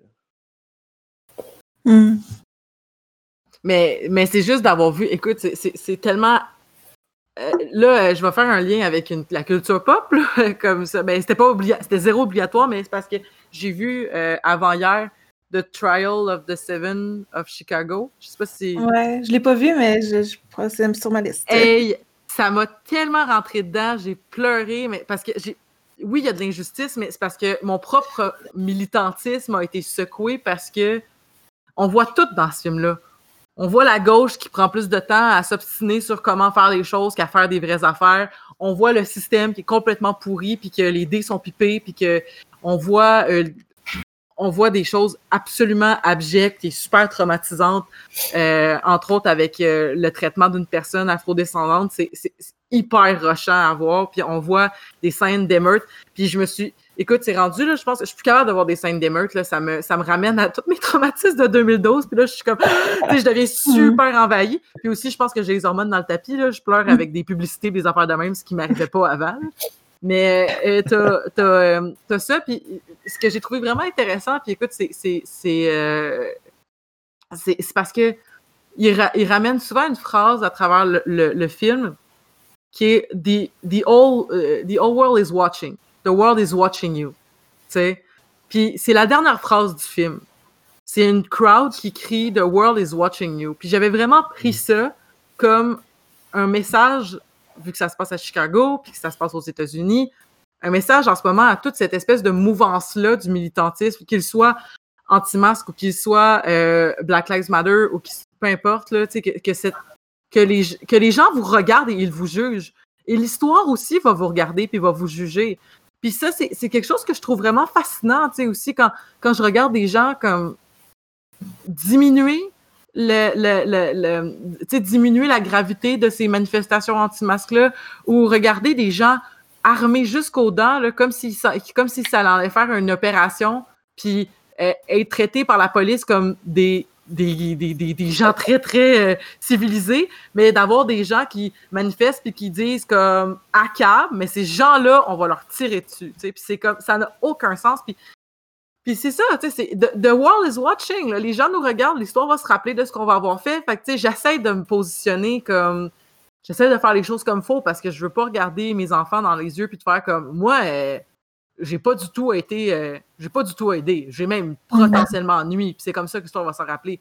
Mais bon, c'est peut-être pas une bonne façon de, de- de motiver les gens, là, de, de se dire que les gens les regardent, mais ça m'a fasciné quand Oh. même de voir ça. Tu sais, de faire comme tu sais, comme, t'es pas tout seul. Tu sais, t'es pas tout seul, puis puis t'as des gens qui souffrent vraiment beaucoup, qui sont en train de te regarder, puis qui sont en train de faire « What the actual fuck is happening? Ouais, mais, tu vois, c'est là, c'est là le problème, c'est que tu peux pas raisonner avec eux de cette façon, de cette façon-là, parce qu'eux ils diront oui, mais est-ce que c'est toi qui vas écrire l'histoire pour dire que c'est moi qui le méchant?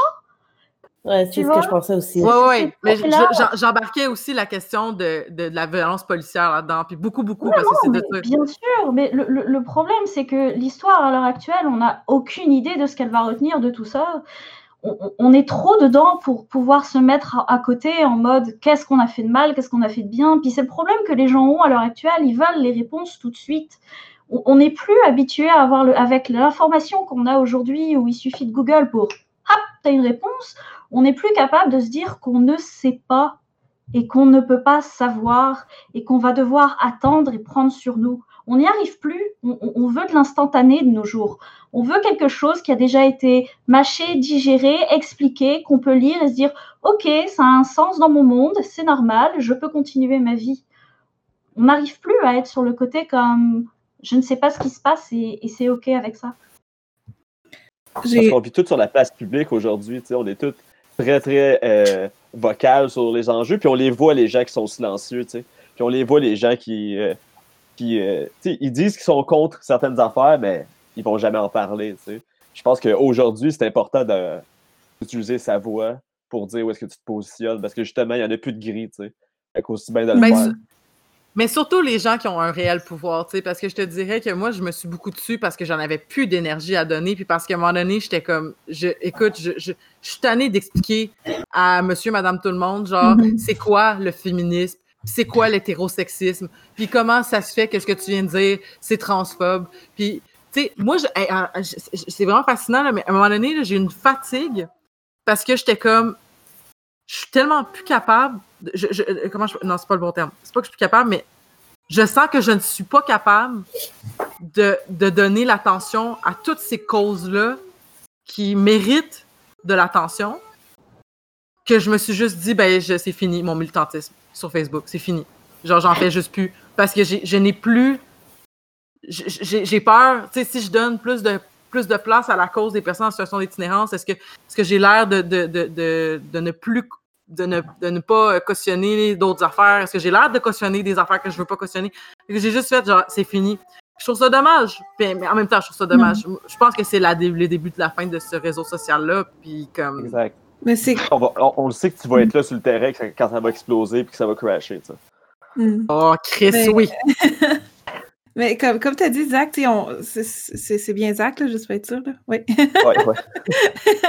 Euh, tu as dit qu'on on, remet tout le temps sur l'individu pour changer les choses, mais tu sais, c'est- je pense pas qu'on devrait tout se mettre sur nos épaules. là.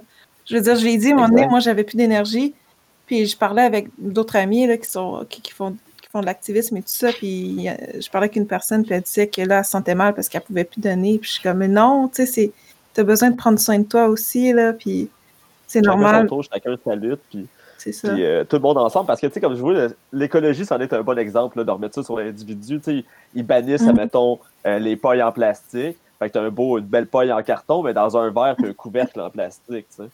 Et comme, Chris, c'est pas ça, là. C'est pas ça, là. Mais c'est ça, c'est. On a bonne conscience, tu sais, on a plus de pailles en plastique. J'ai vu P.O. Baudouin sur euh, YouTube s'acheter des pailles, de, pla- des pailles réutilisables de saison, tu sais. C'est pas ça le but. Faut pas que tu t'achètes des pailles réutilisables à chaque semaine, là. Faut que tu les réutilises, là. Pas passer l'automne, faut que t'en aies des noirs puis oranges, là. Mais c'est ça, je veux dire, je- pendant longtemps, je me sentais mal. Oh mon Dieu, je, je sais pas où mettre ma canette, puis là, je la jette à la poubelle. Ah, je me sentais mal, j'étais le pire monstre. Mais j'étais comme, non, non, c'est, c'est- je peux pas tout mettre sur mes épaules. là. C'est, c'est faut vraiment changer tout le système, puis c'est gros, là, c'est un, un gros, euh, Exact. Un gros ton sac de poubelle, puis euh, ton sac de recyclage, il s'en va dans le même camion, dans le même bateau, il s'en va au Sri Lanka, Ouais. puis on n'entend plus parler, tu sais. Ben, Ah, moment ben, donné, donné, on a vu un- oh, excuse. on a vu un article là-dessus, là, sur tous les déchets Ouais. du Canada, qui, je sais plus dans quel. Ouais, c'est ça, au Sri Lanka? En Inde, ces pays-là, tu sais, on va tout domper là-bas, là, whatever. tu sais. Oh, puis Mm. eux-mêmes, ils veulent plus à l'heure actuelle. Il y a, il y a eu, il y a eu pas mal de problèmes dernièrement avec l'Inde et la Chine qui refusaient d'acheter nos, nos déchets maintenant, qui n'en veulent plus, qui les refourguent euh, en Afrique, euh, qui eux-mêmes n'en veulent plus. Puis là, dernièrement, en France, il y a eu une polémique parce qu'il y avait une usine de papier qui prenait du papier recyclé pour en créer des nouveaux papiers et autres. Et cette usine ferme parce que c'est beaucoup plus cher de faire ça que d'abattre des arbres et de créer du papier neuf. Donc, euh, Exact. Ben, il, y a mieux, il y a mieux de demander à la Claire Ensemble de faire une tune rap pour euh, inciter les jeunes à faire du recyclage. C'est comme, come on, c'est pas les jeunes qui recyclent pas, tabarnak. Demander à Charles Aznavour d'en faire une tune sur le recyclage. Là. Mais là, il est surtout très mort, là, mais Ben, on- Avec la technologie aujourd'hui, Elisabeth, là, on t'as raison. T'as raison. L'hologramme de Charles Aznavour qui dit recycler ma gang. Exact. Patrick Normand, au pire. Patrick Normand. Mais euh, c'est- il va falloir terminer parce que ça va faire une heure, mais je trouve, Mhm. je trouve que la morale de l'histoire, c'est que si ce qu'on a pu faire aujourd'hui, c'est entre autres de laisser une trace de ce qui se passe dans l'histoire, ben tant mieux parce que ça sera une trace, je crois, positive. Mhm. Ah, moi aussi. Ben, je- j'aimerais vous remercier euh, un à un. Donc, euh, merci beaucoup, Zach. Merci beaucoup, Kiki. Merci, Marika. Et merci, Amélie, d'avoir été des nôtres pour cette tablée de 2020. C'est un épisode beaucoup euh, plus sérieux euh, et beaucoup moins axé sur la culture pop, mais je pense que c'est un épisode important. Je suis vraiment contente qu'on l'ait fait. Merci beaucoup à toi, Merci. Elisabeth.